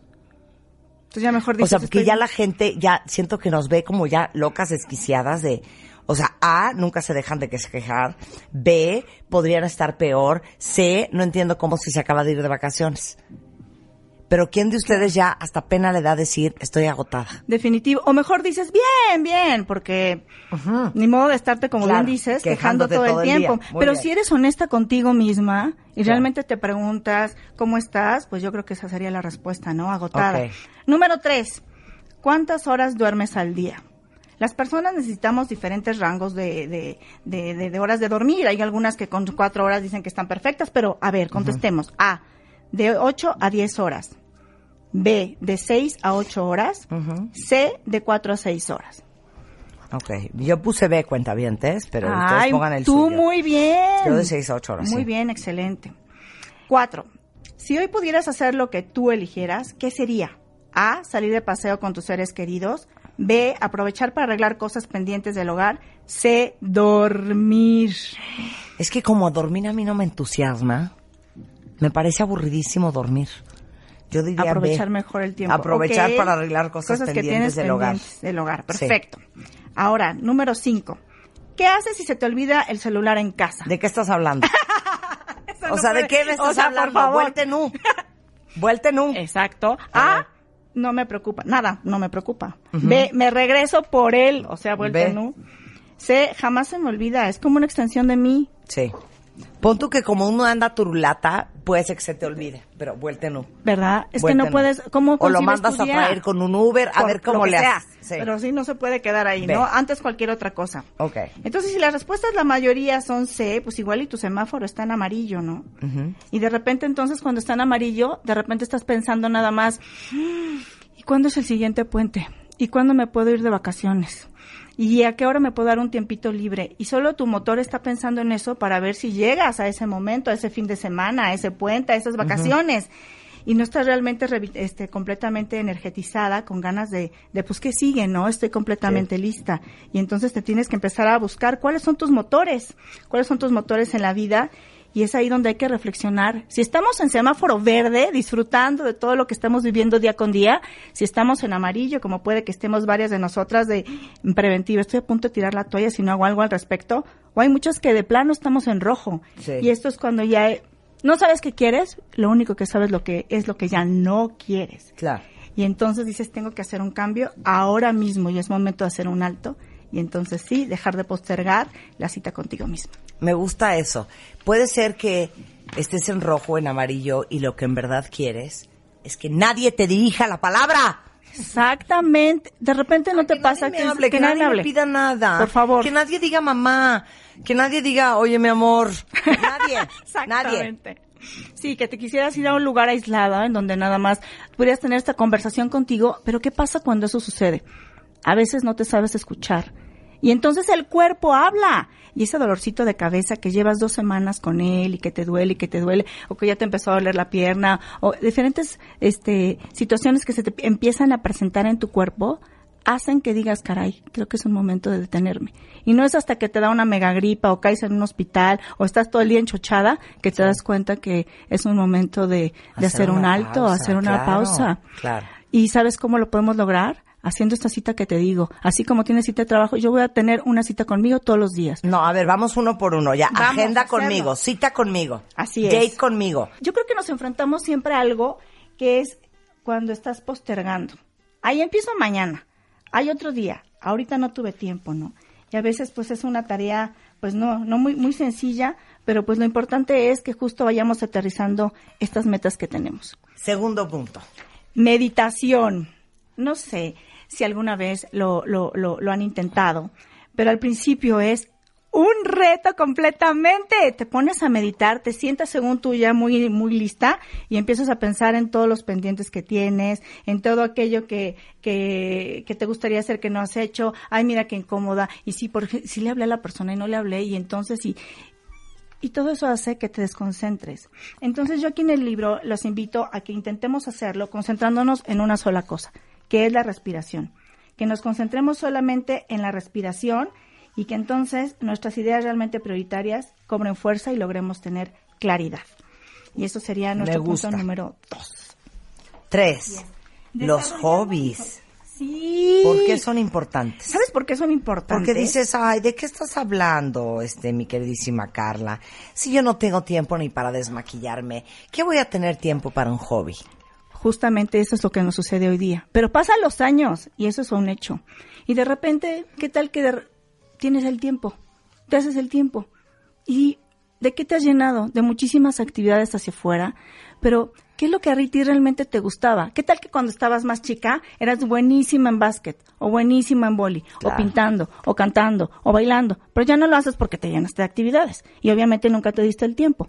Pero, si de repente dices, wow, esto que me encanta lo voy a retomar. Es una satisfacción y un alimento para ti, para tu corazón, para tu alma, que te va a enriquecer solamente. Y cuando esto sucede, te vas a dar cuenta de que vas a tener otras personas que tienen el mismo interés que tú y que pueden ser un grupo de amistades que puedes tener durante muchísimo tiempo. Y cuando ya estés más grande en tu vida, porque hay que pensar que ahorita estamos jóvenes y bellas y todo, pero el día de mañana, Claro. cuando estemos en nuestros 60, 70, 80, vamos a estar viendo la tele todo el día y las series hasta que se nos acabe la noche, Claro. o vamos a hacer una actividad que realmente llene nuestro corazón y nos encante. Bueno, esto de desarrollando mi hobby es un poco lo que decimos siempre, que la vida hay que producirla y que uno tiene que hacer. Que los happy spots, o sea, los momentitos súper felices y las cositas estúpidas que te hacen feliz en la vida, tú hagas que sucedan. Ay, es que a mí me encantaba pintar, pero pues hija, ¿qué hora con todo? Es importantísimo que sigas pintando si es algo que te hace tan feliz. Así es. Y lo que acabas de decir súper importante. El tiempo se hace. El tiempo está ahí. ¿Por qué si te puedes hacer el tiempo para contestar 28 WhatsApps y estar en Facebook, Instagram, Sí. Twitter? Y no te puedes dar el tiempo de pintar que te encanta una hora. Totalmente. Dos veces a la semana.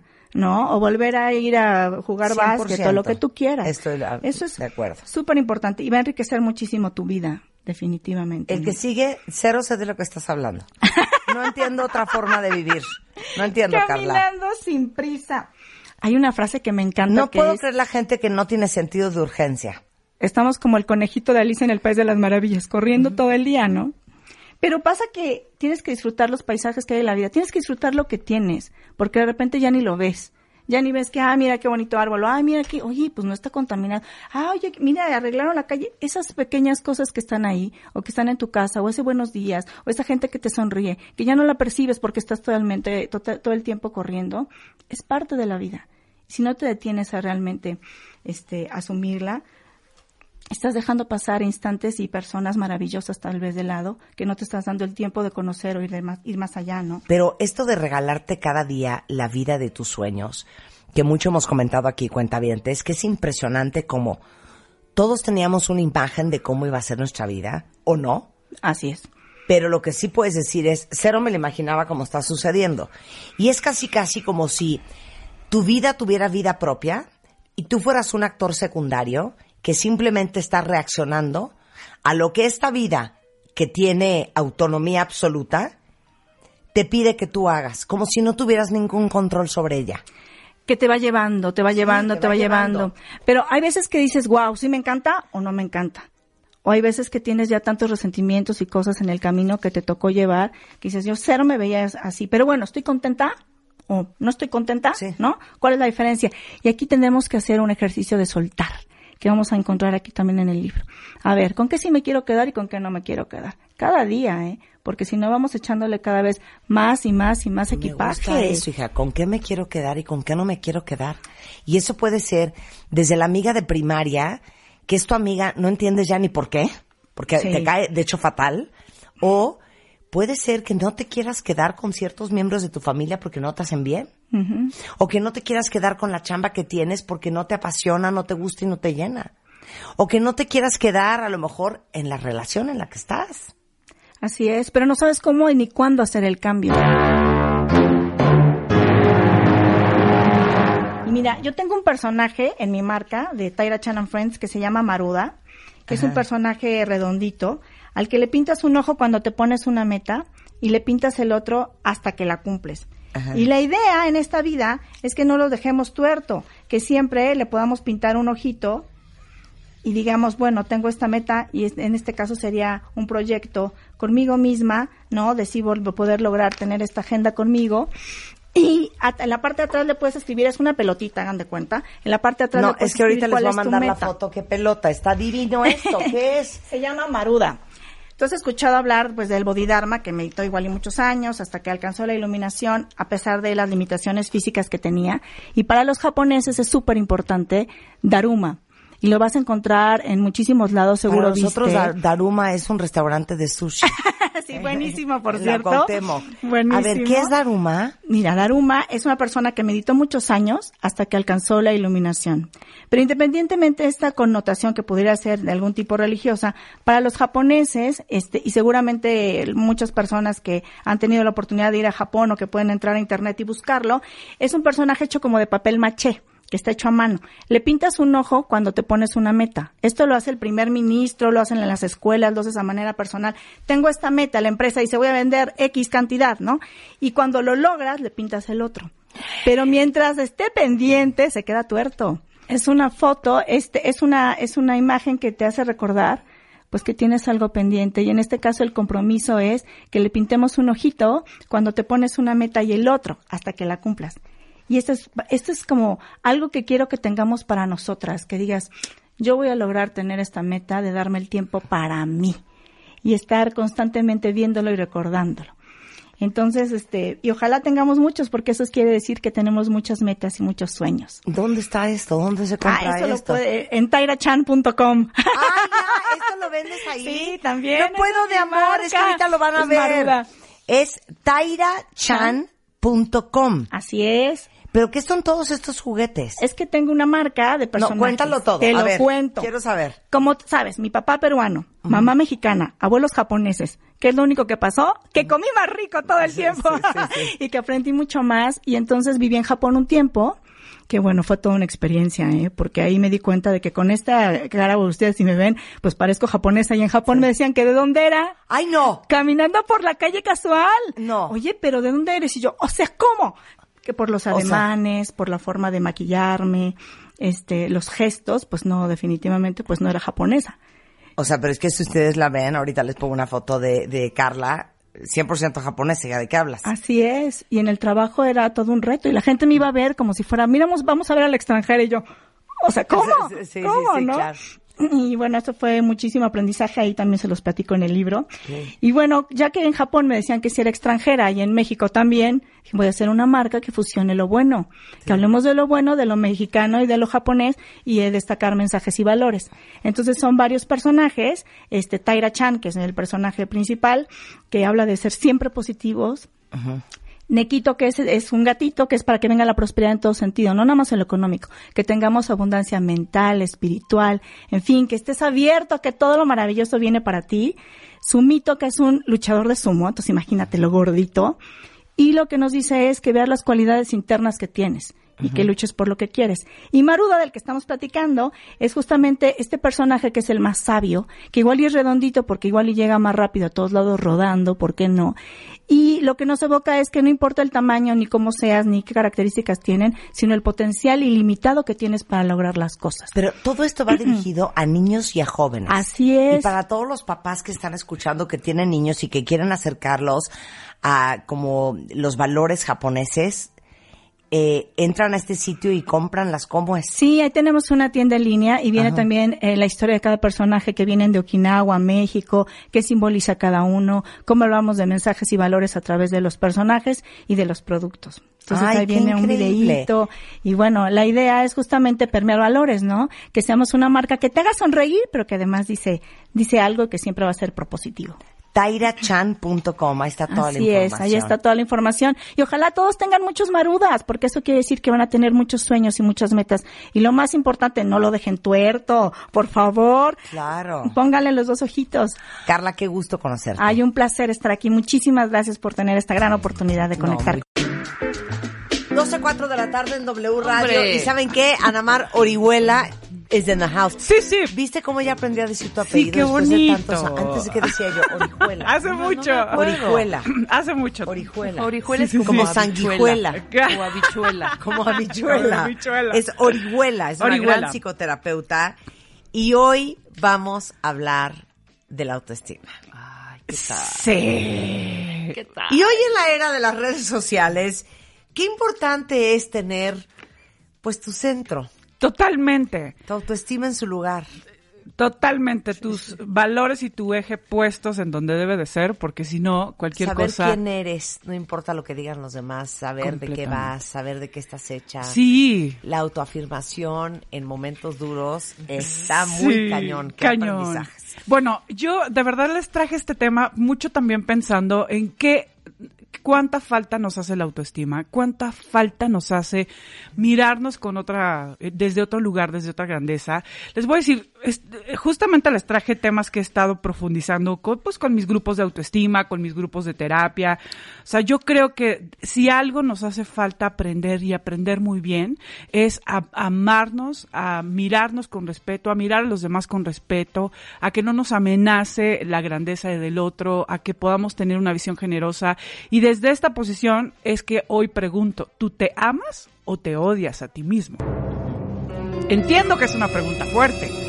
¿Te amas o te odias? Nadie diría yo me odio. Bueno, a lo mejor algunos sí. Yo me odio algunas veces, Ana Mar. Sí, o Muy entiendo. cañón. Sí, pero bueno, algunas veces Pero te voy a decir que es lo Va. más cañón. Lo más difícil es amarte cuando todos te odian. Exacto. Sí, sí, sí. Qué difícil es sostener el amor, la, in- la, la integridad Claro. contigo mismo. O lo difícil es amarte cuando alguien te dejó de amar. Por ejemplo, cuando alguien te dejó en una relación. Totalmente, sí. Bueno, porque además amarte es una forma de, de integración, Marta. O sea, el amor con uno mismo eh, no tiene que ver con una idea romántica, sino con la integración de todo lo que tú eres. Y justamente hoy voy a platicarles de, de una teoría que he estado profundizando en relación a el verdadero yo, en relación al ego, en relación a una concepto de Platón padrísimo, para que nos ayude, para que sea una herramienta para que podamos mirarnos mejor, eh, conocernos más, aprender a, a- a mirar nuestras partes desde una totalidad, porque eso, de eso se trata el, el amor por uno mismo, es, es mirarme con toda mi totalidad.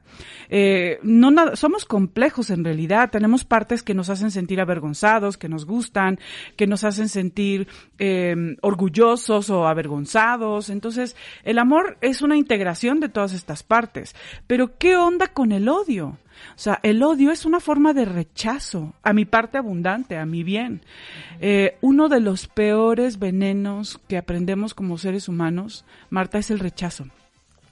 O sea, el rechazo te lleva a suicidios, a cáncer, a enfermedades terminales. El rechazo te hace nunca sentirte merecedor. O sea, el rechazo es una forma de odio. A eso, a eso, si no aprendes a, a amarte, aprendes a rechazarte, ¿no?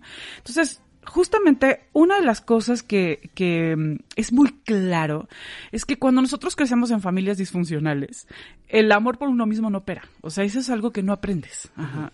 O sea, buscamos eh, de alguna manera negar nuestras percepciones, eh, negar nuestras necesidades, eh, no nos sentimos Minimizar nuestros sentimientos. totalmente, estamos completamente desconectados de quién somos. O sea, cuando nosotros aprendimos a, a odiarnos, hay una enorme exigencia siempre en que tenemos que ser correctos, asertivos, perfectos.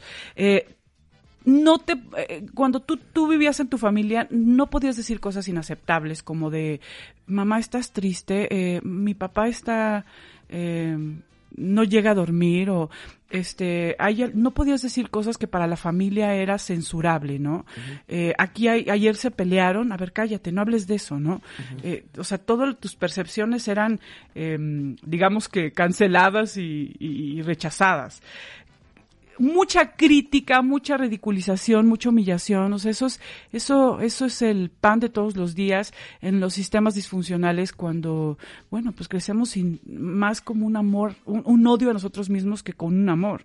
Sus pensamientos y sentimientos no tienen valor. Eh, esto es algo que también que sentimos hay mucho control mediante la culpa, como una persona mala, como una persona que debe de ser buena, como que no se debe de equivocar, porque entonces ya no va a ser querida. Como que tienes que ser perfecta, claro, porque si no ya no vas a ser querido. Totalmente, no te puedes equivocar. Eh, cuando lo sobreprotegen, o sea, también una forma de, de, de, aprender a odiarnos a nosotros mismos es, es, cuando los papás nos sobreprotegen, porque no nos permiten desarrollar todas nuestras cualidades y nuestras habilidades, ¿no? Uh -huh. Cuando no tienen límites y estructura, o sea, crecer sin límites y sin estructura definitivamente nos lleva a, la, al caos, al, al impulso, a la desestructura, entonces esto nos puede generar una baja autoestima. Pero bueno, ¿Cómo aprendemos, ¿Cómo aprendemos a amarnos a nosotros mismos? Cuando transmiten y creen que tus capacidades, cuando pueden reconocer que tus capacidades y tus bondades son ciertas. O sea, papás que saben que eres bueno, que tienes una bondad, que te la reconocen, le enseñas a reconocerse y aceptarse, a conocer sus cualidades, quién es, aceptar quién es. No lo etiquetas, este, todos estamos en un proceso de, de, aprendizaje y cuando tú como papá no etiquetas como tonto, como flojo, como incapaz, como no hay etiquetas, en realidad cometiste un error y es algo de lo que puedes aprender, entonces no hay etiquetas. Le pones límites que lo protejan y le das un entorno confiable para crecer. O sea, esa es otra de las formas en las que eh, este sistema inmunológico crece. Cuando sentimos que la vida es confiable y que el entorno es confiable para crecer. Cuando hay pertenencia y aceptación al núcleo familiar, eso es algo súper importante porque cuando nosotros nos sentimos no pertenecientes, como de yo nací, o sea, mis papás no son estos, yo nací en una familia donde igual ni pertenezco, no, no me siento perteneciente, pues hay un sentimiento de soledad muy fuerte. Cuando eres escuchado en tus necesidades, cuando validan tus percepciones, tus pensamientos, nada de ay, que tú no sabes por qué eres niño. Ay, bueno, tú, qué ideas tan tontas, ¿no? Ay, o qué exagerado, o qué dramático. Totalmente. O uh -huh. sea, toda la descalificación va generándote una desconexión con, tu, con tus percepciones. Eh, por ejemplo, otra de las formas en que los papás enseñan autoestima, pues es también con dinámicas sociales enriquecedoras, cuando tienes amigos, cuando disfrutas la vida con tus amigos. O sea, los papás que tienen vida social eh, enseñan mejor autoestima a sus hijos, porque la vida social y la relación con los otros es súper importante para establecer una, un, un, digamos que un concepto de la vida como algo que se disfruta. En resumen, cuando un padre tiene buena autoestima, enseña a tener una buena autoestima a su hijo. Pero con eso basta, o sea, basta con que el papá tenga buena autoestima, la mamá tenga buena autoestima para que el hijo tenga buena autoestima. Uy, no, no, no, cero. Para nada. Sí. Hay tantos factores que hacen que el, el hijo tenga buena autoestima. O sea, la verdad es que si los papás eh, te dan un, un, unas buenas bases, entramos a la vida con mejores tablas. Uh -huh. Pero de todas maneras eso ya va mucho más allá de los papás. Tiene que ver con muchos factores, con la escuela, los, con los maestros, con el temperamento del, del, del chavo, tiene que ver con otros muchos factores. Con la retroalimentación que te da el mundo sobre ti mismo. Totalmente. Tu espejo, tu gran espejo, es el mundo. O sea, tus papás son una parte de ese mundo, es tu primer gran espejo, pero todos los demás son un espejo que te permite verte con aprecio, con aceptación. O sea, ¿qué pasa cuando en tu casa te aceptan, pero en tu escuela no? Pero en tu escuela todos te rechazan, pero en tu escuela todos te ven mal. O sea, eso es algo que afecta dolorosamente tu autoconcepto. Uh -huh. Y claro que cuando nosotros somos niños, pues eso es mucho más difícil, ¿no? Uh -huh. Porque bueno, sí es difícil cuando uno es adulto, o sea, cuando estás, claro. no sé, en entornos hostiles, es muy difícil mantener el centro. Ahora uh -huh. cuando eres niño y hay entornos hostiles, bueno, eso quiebra completamente la relación contigo mismo. Entonces, vamos creciendo sin sistema inmunológico que nos permita decir, estoy apto para la vida, me siento capaz para la vida, estoy fuerte. Entonces, cuando nosotros aprendimos a odiarnos, o sea, a rechazarnos, a estar desvinculados de nosotros, a no conocernos, cuando, cuando empezamos esta vida sin sistema inmunológico, pues entonces crecemos con un bicho, un bicho terrible que se llama la crítica y la culpa. Cuentavientes, ¿qué tanto ustedes se dejan envenenar por el la crítica por el juicio. O sea, en realidad, eh, esto cuando nosotros somos unos grandes críticos de nosotros mismos, cuando nos rechazamos, cuando nos odiamos, eh, tenemos un- una capacidad de crítica hacia los demás muy fuerte. Eh, es un veneno para adentro y para afuera. ¿Ustedes se han dado cuenta el, el poder contaminador de la crítica? O sea, estás con una, con tus amigas y empiezan a criticar a fulanita de tal. O sea, es como, es como tan, tan atractivo, tan eh, adictivo, tan placentero, es un placer morboso, o sea, como esta parte de la crítica eh, enferma, eh, chupa energía, te hace sentir todo el tiempo esclavo de todos tus errores, te hace hipervigilante de todos tus eh, de todos tus errores, de todo lo que no eliges bien, de todas tus carencias, de, de todas tus partes oscuras, ¿no? O sea, creo que todos tenemos eh, una personalidad que a veces nos cae bien, a veces nos cae mal, a veces nos duele. Eh, pero ¿cuál- ¿qué pasa cuando tienes un crítico tan fuerte? Bueno, pues ese crítico es una forma de palo constante en tu vida, te contamina todo el tiempo, nos sentimos indignos, nos sentimos impostores, cuando ese crítico está todo el tiempo acusándonos, descalificándonos, viendo nuestros, er- nuestros errores, los errores de los demás, mata tu sistema inmunológico emocional. O sea, eh, hay una crítica que efectivamente todos tenemos que tener como una crítica eh, constructiva, ¿no? Pero esta crítica que te descalifica el ser, que te hace sentir una mala persona, eh, definitivamente mata todo tu sistema inmunológico y, y no te hace sentir apto para la vida, porque para eso nos sirve la autoestima. O sea, la autoestima nos hace sentir que, la, que, que tenemos una vida que puede recibir nuestras ideas, que podemos construir lo que queremos, que no nos sentimos amenazados por los otros, estamos dispuestos a aprender, sabemos que somos personas que estamos eh, acaba, que no somos producto terminado, ¿no? Que estamos aprendiendo, que estamos puliéndonos, que estamos creciendo. O sea, es una forma de, de fluir, de, de validar, ¿no? ¿no? No estás peleado con la vida, la vida no es una batalla. Entonces, pero creo que en general, la, la vida es una batalla para todos. O sea, estás peleando el control, estás peleando el ser reconocido, el peleando el que te quieran, el peleando el que el que te ayuden, el que ser una víctima, o sea, en realidad no fluimos con la vida y mucho menos con nuestras fuerzas. Entonces, ¿cómo se vive, cómo se viviría con este sistema inmunológico bien puesto, no? Pero antes antes de que digas eso, yo les diría que todos ustedes que a lo mejor padecen de ser reconocidos, que son muy sensibles al rechazo, que son muy sensibles a la aprobación de los demás, a la aceptación de los demás, al aplauso y, y a la celebración de los demás, de uno mismo. muy probablemente en la vida te sucedan cosas que te forcen o fuercen a mirar para adentro y a encontrar esa voz tuya, esa autoafirmación, esa autoestima, esa, ese amor propio. Y eso es 100% seguro que te va a suceder. Sí, sí, sí. Porque la vida te manda lo que tienes que aprender. Sí.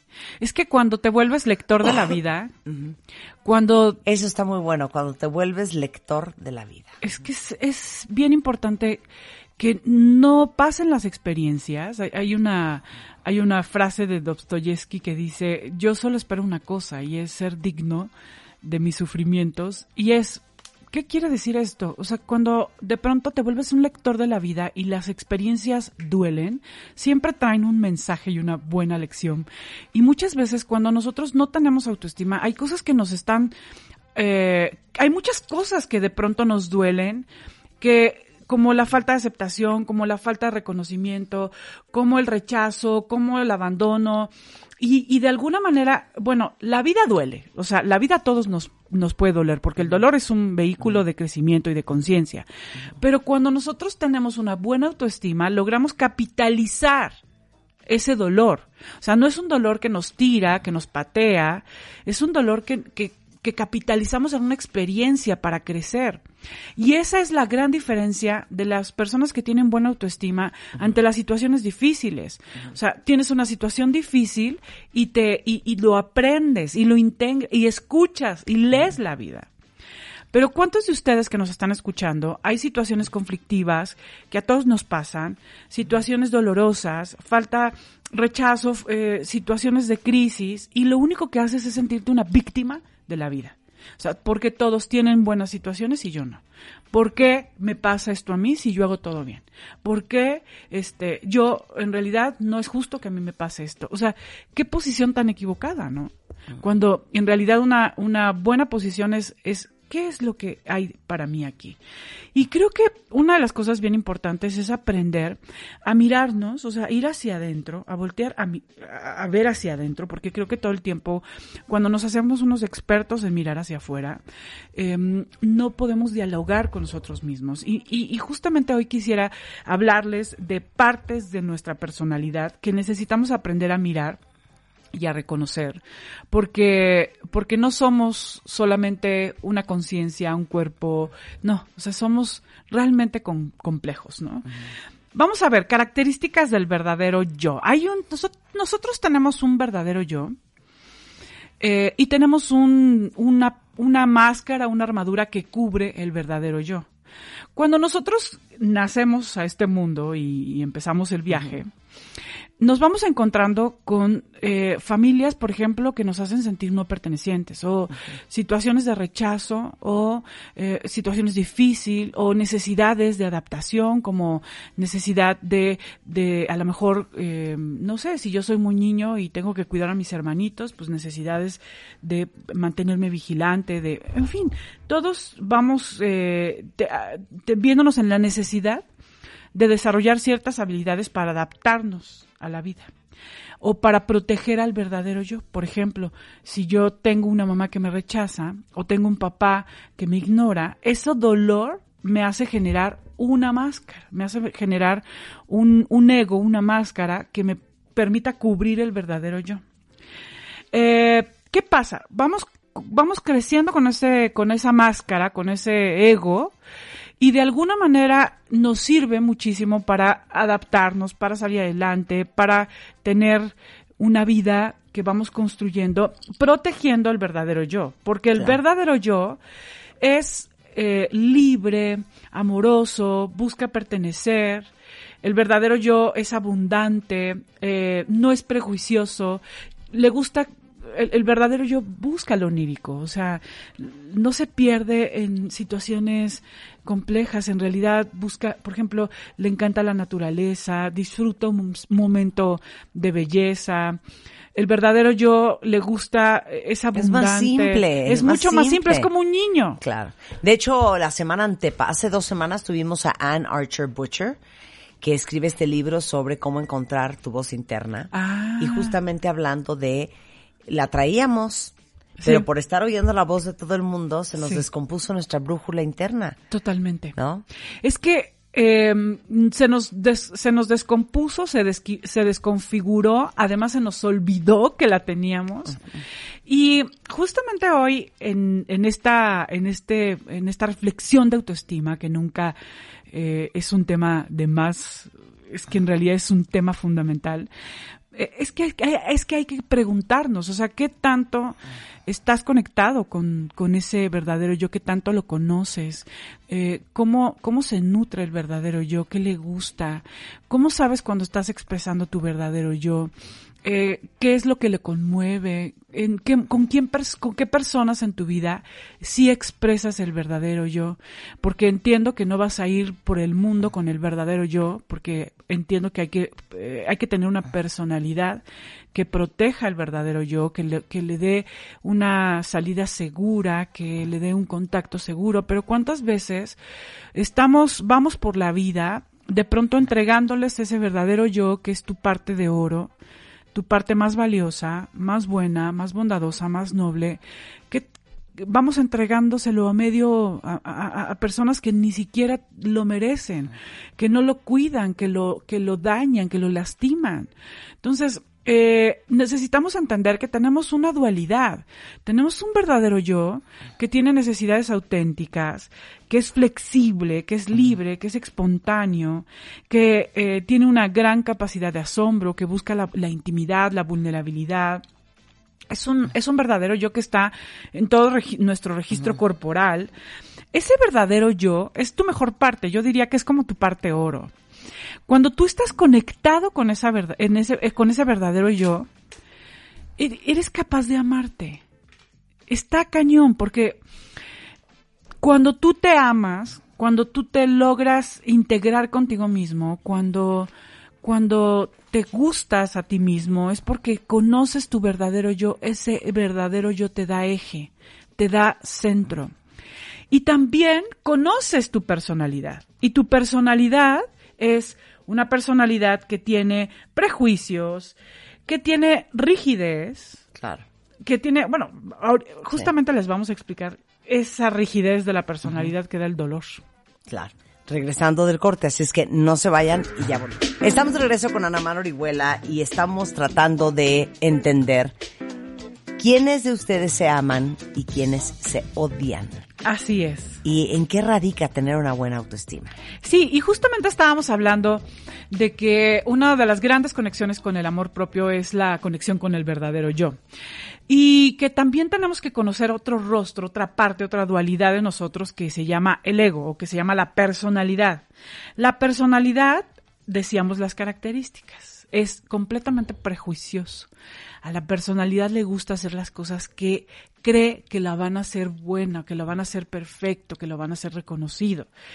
Eh, la personalidad es rígida. Yo les decía antes de irnos al corte que la rigidez de la personalidad está eh, pues dada por el nivel de dolor que nosotros tenemos. O sea, eh, la personalidad si tiene muchas heridas, si tiene muchas experiencias dolorosas, entonces se convierte en una personalidad rígida, dura, inflexible. Y entonces se establece muchos sistemas, muchos juegos psicológicos, donde lo que busca es defenderse del mundo. O sea, la personalidad la fuimos creando para defendernos del mundo, para protegernos de situaciones que nos dolían, para adaptarnos a las circunstancias. Y nosotros todos necesitamos una personalidad, pero necesitamos una personalidad flexible, permeable, eh, trans- que, que se transforma, que se mueve. Cuando nosotros tenemos mucho dolor, cuando tenemos, cuando estamos muy lastimados, cuando, eh, en fin, cuando tenemos un- una historia de, de mucho abuso, nuestra personalidad es rígida, es inflexible. Entonces establecemos dinámicas completamente eh, como rígidas, ¿no? O sea, mucho control, control, control, control, control, no puedes dejar de controlar. Muy, muy, mucha perfección, mucha perfección y no puedes, no puedes darte el derecho de equivocarte. Victimismo, o sea, totalmente víctima, yo mm, soy la víctima de todo y no te das el derecho de, eh, de asumir tu responsabilidad, ¿no? Entonces, cuando nosotros tenemos mucho dolor, de pronto esa, esa personalidad se hace tan rígida que no permite sacar y expresar el verdadero yo. No permite que se exprese a través de eso. ¿Y qué pasa? O sea, cuando nosotros no conocemos, cuando no tenemos al verdadero yo, entonces no vivimos intimidad. No conocemos nuestra mejor parte. Estamos casados con nuestro ego, con nuestra personalidad, que a veces es eh, alucinante porque tiene sus hábitos defensivos, porque todo el tiempo se sabotea. Por ejemplo, les recomiendo un ejercicio. El ejercicio es, describe 10 características de tu ego. ¿Cómo es tu ego? ¿Cómo es esa personalidad en ti? Es competitivo, quiere tener la razón, está todo el tiempo haciéndose la víctima, se siente mejor que los demás, este, quiere controlarlo todo, eh, eh, por ejemplo, eh, a lo mejor está siempre rescatando a todo el mundo, eh, eh, no sé, por ejemplo, se siente más chiquito que todos, o sea, ¿cómo, cómo es tu ego? ¿Cómo es esa máscara en cada uno de ustedes? Pongan 10 características de su ego y ahora 10 características de su verdadero yo. ¿Cómo es tu verdadero yo? Tu verdadero yo eh, le gusta la naturaleza, eh, esta parte que cuando cantas la música, eh, le encanta bailar, adora la buena plática, es noble. ¿Cómo, cómo es tu verdadero yo? Si nosotros leemos estas, esta, esta dualidad de nosotros, o sea, nos vamos a dar cuenta que las 10 características de tu ego, de tu, de tu máscara, te metan el pie tantas veces, Marta.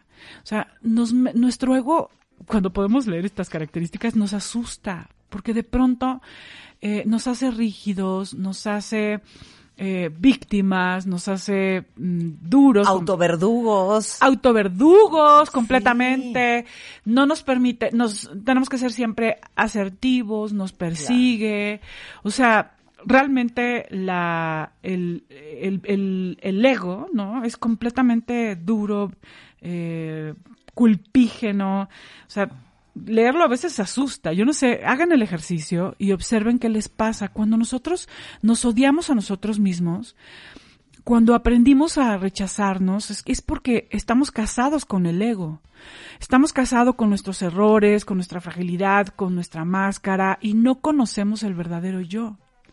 O sea, cuando conoces el verdadero yo, te encanta, porque es ese que con el que vas a la naturaleza y te sientes libre, abierto, espontáneo, es con ese con el que conectas con personas especiales. ¿Cuántos de ustedes han de pronto conectado con personas viviendo una verdadera intimidad?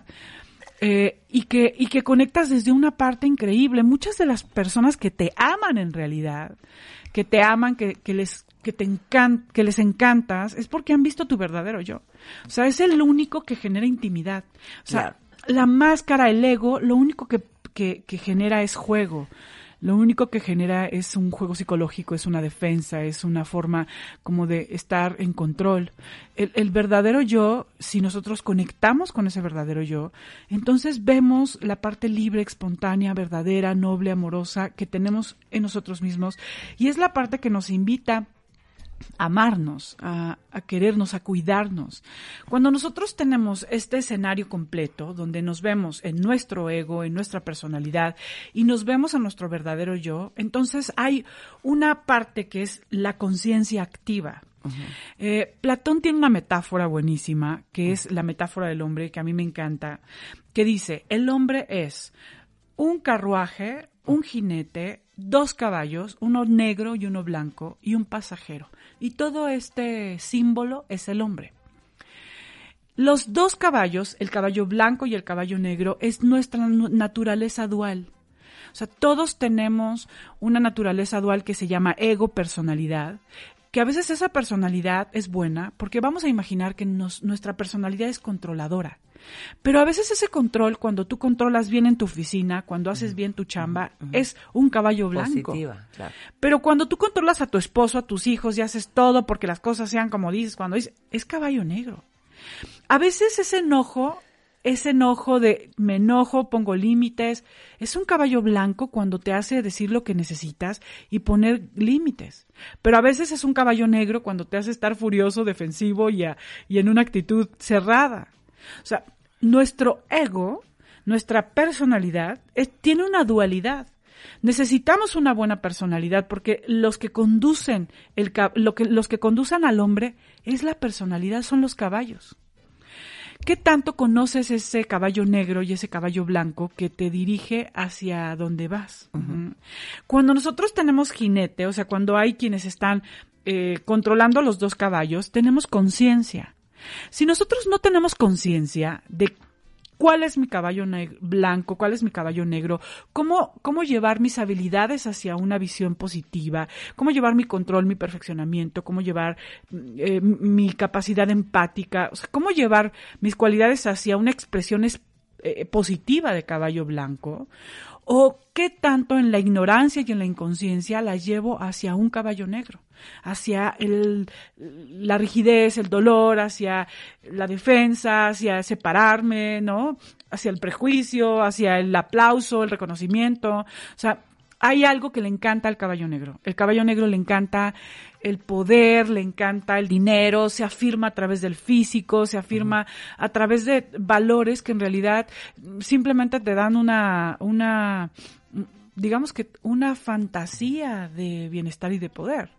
O sea, en realidad el, la conciencia te permite ver estas dos naturalezas, porque además todos las tenemos. La gran diferencia es si tu conciencia gobierna tus dos caballos y si vas dirigido hacia donde quieres ir. Claro. Llevando al, al pasajero. El pasajero es el verdadero yo, es tu mejor parte. Y cuando nosotros muchas veces vamos en el carruaje, no tenemos jinete, nadie está controlando los caballos. Tenemos un caballo negro que va desbocado, quién sabe a dónde y un pasajero que está muerto de miedo porque no tenemos, no, no hay control de hacia dónde vamos. Cuando nosotros ponemos a la conciencia, cuando nos damos cuenta, cuando leemos la vida, cuando nos miramos, entonces logramos mirar estas dos naturalezas que somos, que tenemos en nuestro interior. Y hay que aprender a dirigirlas y nutrirlas. Las dos son, son fundamentales. O sea, no solamente el caballo blanco dirige nuestra vida. Eh, en realidad también el caballo negro siempre la está potenciando. En la medida en que observamos, en que leemos la vida, en que nos hacemos conscientes, en que nos hacemos responsables de eso que vemos, porque además nos encanta proyectar todas nuestras eh, basuras y nuestras mugres, ¿no? Claro, por supuesto. No nos gusta mirar la naturaleza oscura y nos sentimos una mala persona cuando, cuando miramos nuestro juicio, nuestra debilidad, nuestra, eh, no sé, nuestra envidia, nuestros celos, nuestra supuesto. carencia. Y por eso hemos hablado tanto, cuentavientes, de lo importante que es la autoobservación. Porque de los primeros pasos, como dices tú, Anamar, para vivir con autoestima, es vivir con conciencia. Exacto. A mí me encantó lo de la lectores de vida. lectores de vida, observadores, porque la vida es pura matemática, Marta. Está cañón. O sea, el día que te enteras que todo es matemática, Es que la vida es escuela. la vida es escuela, la vida, eh, de pronto no nos gustan las lecciones, eh, cuando tenemos hijos, cuando estamos mucho en movimiento, cuando, cuando estás viviendo, la vida te enseña cosas. Muchas Claro. veces cuando estás queriendo el, teniendo el control de todo, o sea, una de las señales de una buena autoestima es una persona que se está moviendo. Claro. Ann Archer Butcher, que es esta mujer que lleva dedicada al, al tema de encontrar eh, tu voz interior y que tiene este bestseller que ha sido una locura a nivel mundial, eh, que estuvo hace un par de semanas en el programa, me volteé y le, le dije, oye, es que la vida sucks. Y yo juré que me iba a contestar, claro que no, Por o sea, la no. vida es increíble desde este lugar, como súper positivo. Y me dijo, claro que la vida sucks. Entonces le digo, ¿cómo? O sea, yo pensé que me ibas a decir que no. Ajá. Me dijo, pero por supuesto, pero es que la vida tiene que soquear. Exacto. Entonces le digo, ¿cómo? Sí. Dice, porque la vida Si no, ¿cómo es una universidad. Sí, sí. Si no, ¿cómo se aprende? Totalmente. O sea, ¿cómo vas a pasar ese sexto año de matemáticas sin un examen que sucks? claro. La vida supone ser así, Sí. difícil, complicada, de retos. Porque todos aquí estamos para crecer Sí. para pulirnos. Totalmente. Y somos un espejo el uno del otro. Y el caballo negro es una lección impresionante para todos. Claro, pero si no lees la vida y si no lees lo que te pasa en la vida Sí. y si no le buscas el, el lado positivo y la lección y el Eres aprendizaje, arrastrado. Claro, entonces eres víctima de todo lo que sucede. Completamente y pierdes, víctima. Como dice Mariano Barragán, no importa que pierdas todo, siempre y cuando no pierdas la lección. Totalmente. Y no te pierdas a ti mismo, ¿no? En esa lección. Porque hay una frase también de Buda que dice el dolor es un vehículo de conciencia. Y todas las partes, estamos en una época de caballo negro, por llamarlo metafóricamente, ¿no? Donde todos nos sentimos con el derecho de juzgar, de sentirnos, de dar de palos, de culpabilizar, de sentirnos una víctima, de estar enojados, de, de Claro. envidiar, de competir. O sea, eh, somos, somos, estamos en una época de caballo negro. Claro. Esto, esto o nos enseña o nos hace aprender a, a- a- mirar tu verdadero yo, a tener centro, a leer lo que te corresponde, a aprender la lección, o en realidad nos vamos arrastrados, nos vamos arrastrados por toda la vorágine del caballo negro, ¿no? Por, utilizando esta metáfora de Platón.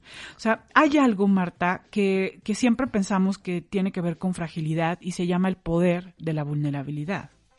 O sea, la única manera de mirar, de tener centro es mirando hacia adentro, es mirando tu vulnerabilidad, es aceptando cómo te sientes, es abrazando el verdadero yo, porque el verdadero yo es el que se asusta, es el que está, eh, es, es el que tiene miedo, el que quiere volver a corazarse, el que se quiere perder en el ego ante las situaciones difíciles que a todos nos pasan. Cuando nosotros somos, tenemos una buena autoestima, logramos abrazar ese verdadero yo, aceptar lo que sentimos, y agarrar fuerzas desde la vulnerabilidad. ¿Recuerdan, cuentavientes, algún momento en su vida donde la, vulner- la vulnerabilidad te haya hecho fuerte? Un momento de vulnerabilidad te haya hecho realmente eh, eh, poderoso, capaz, em, eh, como en centro, como, un momento donde pensabas que te ibas a quebrar, donde la vulnerabilidad estaba a flor de piel y de pronto renaces con más certezas, con más capacidades. O sea, la vulnerabilidad tiene algo y es que crece el verdadero yo y te hace conectar con tu verdadero yo, te lleva ahí, ¿no? Te conecta con ese lugar y desde ahí es que tienes mucho más fuerza. Mm, La relacionamos con debilidad, pero eso no es. Es la posibilidad de sentirnos confiados. La vulnerabilidad nos da libertad, ¿no? Te hace ser tú, te conecta con tu verdadero yo. Necesitamos un ego fuerte que nos permita conectar con el yo vulnerable, con el yo vulnerable y expresarlo con protección. No hay que darle el yo vulnerable a cualquiera. No hay que poner al yo vulnerable en situaciones eh, donde, lo, lo- donde lo lastime cualquiera. En realidad, ese hay que entregárselo a personas que ya la hayamos, que ya eh, tengamos un casting probado, que ya que, que querramos vivir con intimidad. Ese hay que hay que ponerlo en la relación con nosotros mismos. Hay que aprender a conectar, a dialogar con ese verdadero yo. Si en realidad tú no conoces ese verdadero yo, no te amas a ti mismo. En realidad te odias porque el- el- la personalidad nos hace sentir rechazo por nosotros mismos. O sea, la personalidad, el ego, la función es protegerte y diferenciarte de los demás. Y cuando solamente estás cas- casado con el ego, lo que haces es rechazarte a ti mismo y a los demás. Cuando conoces el verdadero yo, ese que te inspira, que te hace sentir unido y que, que conecta con las verdades más bellas, te hace sentir que, que eres parte, o sea, es una forma de unidad, de comunidad contigo mismo. Y bueno, para poder vivir con autoestima necesitamos vivir conscientemente, Marta. O sea, salir de las posiciones de la inercia, dejar de querer controlarlo todo, aprender a arriesgarnos. Las personas que sie- siempre quieren estar en la zona de confort y que no se arriesgan por nuevos proyectos, nuevos trabajos, nuevas ideas, eh, entonces re- en realidad siempre están viviendo en el control y nunca permiten que la vida les enseñe cosas. Vivir con la aceptación de nosotros mismos, o sea, hay que dejar de pelear con lo que somos, mirar ese que eres en todo en todo su gran dimensión, desde tu ego que tuvo un porqué, o sea, el ego de cada uno de nosotros, la máscara de cada uno de nosotros, no es mala, o sea, en realidad ha sido nuestra gran tabla de salvación en, dif- en diferentes situaciones. Tu, tu sobrevivencia. Su- tu sobrevivencia se ha ido construyendo a través de experiencias a lo largo de la vida. Así que hay que aprender a iluminar el ego, a conocerlo, a, a pulirlo. ¿Cómo? Conectando con el verdadero yo, conectando con tu vulnerabilidad, dialogando contigo mismo, el consciente, que, que la conciencia, porque además la única manera de llenar tus verdaderas necesidades tiene que ver con la conexión con el verdadero yo. Hay que tener la voluntad de autoconocimiento, esa voluntad que te hace mirarte. O sea, nadie vamos a tener buena autoestima si estamos dormidos, Marta. O sea, la inercia, la, me- la mecanicidad, siempre te lleva a tu caballo negro, a tu victimismo, a repetir los patrones de tus padres. O sea, todos los hábitos que aprendiste de tus padres están en tu en tu ego, en tu personalidad. No es el verdadero yo es único, es irrepetible, es tu única parte eh, auténtica. Cuando tú estás repitiendo los patrones de victimismo de tus padres, las defensas de tus madres, bueno, de, de tu madre, bueno, pues entonces en realidad estás viviendo en la inercia. Hay que tener metas y definitivamente la experiencia de la autoestima es una conquista de la voluntad y de la conciencia que te hace amarte y amar en realidad lo que es la vida con sus caballos negros y sus caballos blancos, Marta. Y bueno, les voy a dejar los teléfonos para quienes quieran vivir la experiencia, recargar la pila de amor por ti mismo. Es 2455 4146 y 2455 4147. Los invito también a que me sigan en mis redes sociales, cuentavientes. En Facebook estoy como Anamar Orihuela Rico en Twitter como arroba Anamar Orihuela. También tengo un canal de YouTube, en, eh, se llama Anamar Orihuela y ahí pongo vitaminas de Anamar para amar con capsulitas de autoestima, de autosabotaje, de respeto por ti mismo. Síganme en mis redes sociales. Y bueno, nos vemos en el taller para trabajar esta autoestima y esta pila. Sobre todo va a estar enfocado a sanar la herida de rechazo a uno mismo. Muchas gracias. Gracias, Marta. Gracias, Anamar. Es Anamar Orihuela en Twitter, como ya lo dijiste. Y nos vamos cuentavientes, pero estamos de regreso mañana en punto de las 10 de la mañana.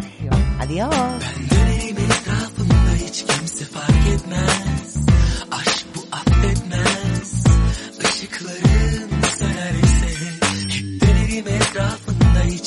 Fark etmez Aşk bu affetmez Işıkların sönerse Hep dönerim etrafında hiç kimse fark etmez Aşk bu göstermez. Rüyaların biterse İyi dinle. Duyarsın sesimi uzaklarda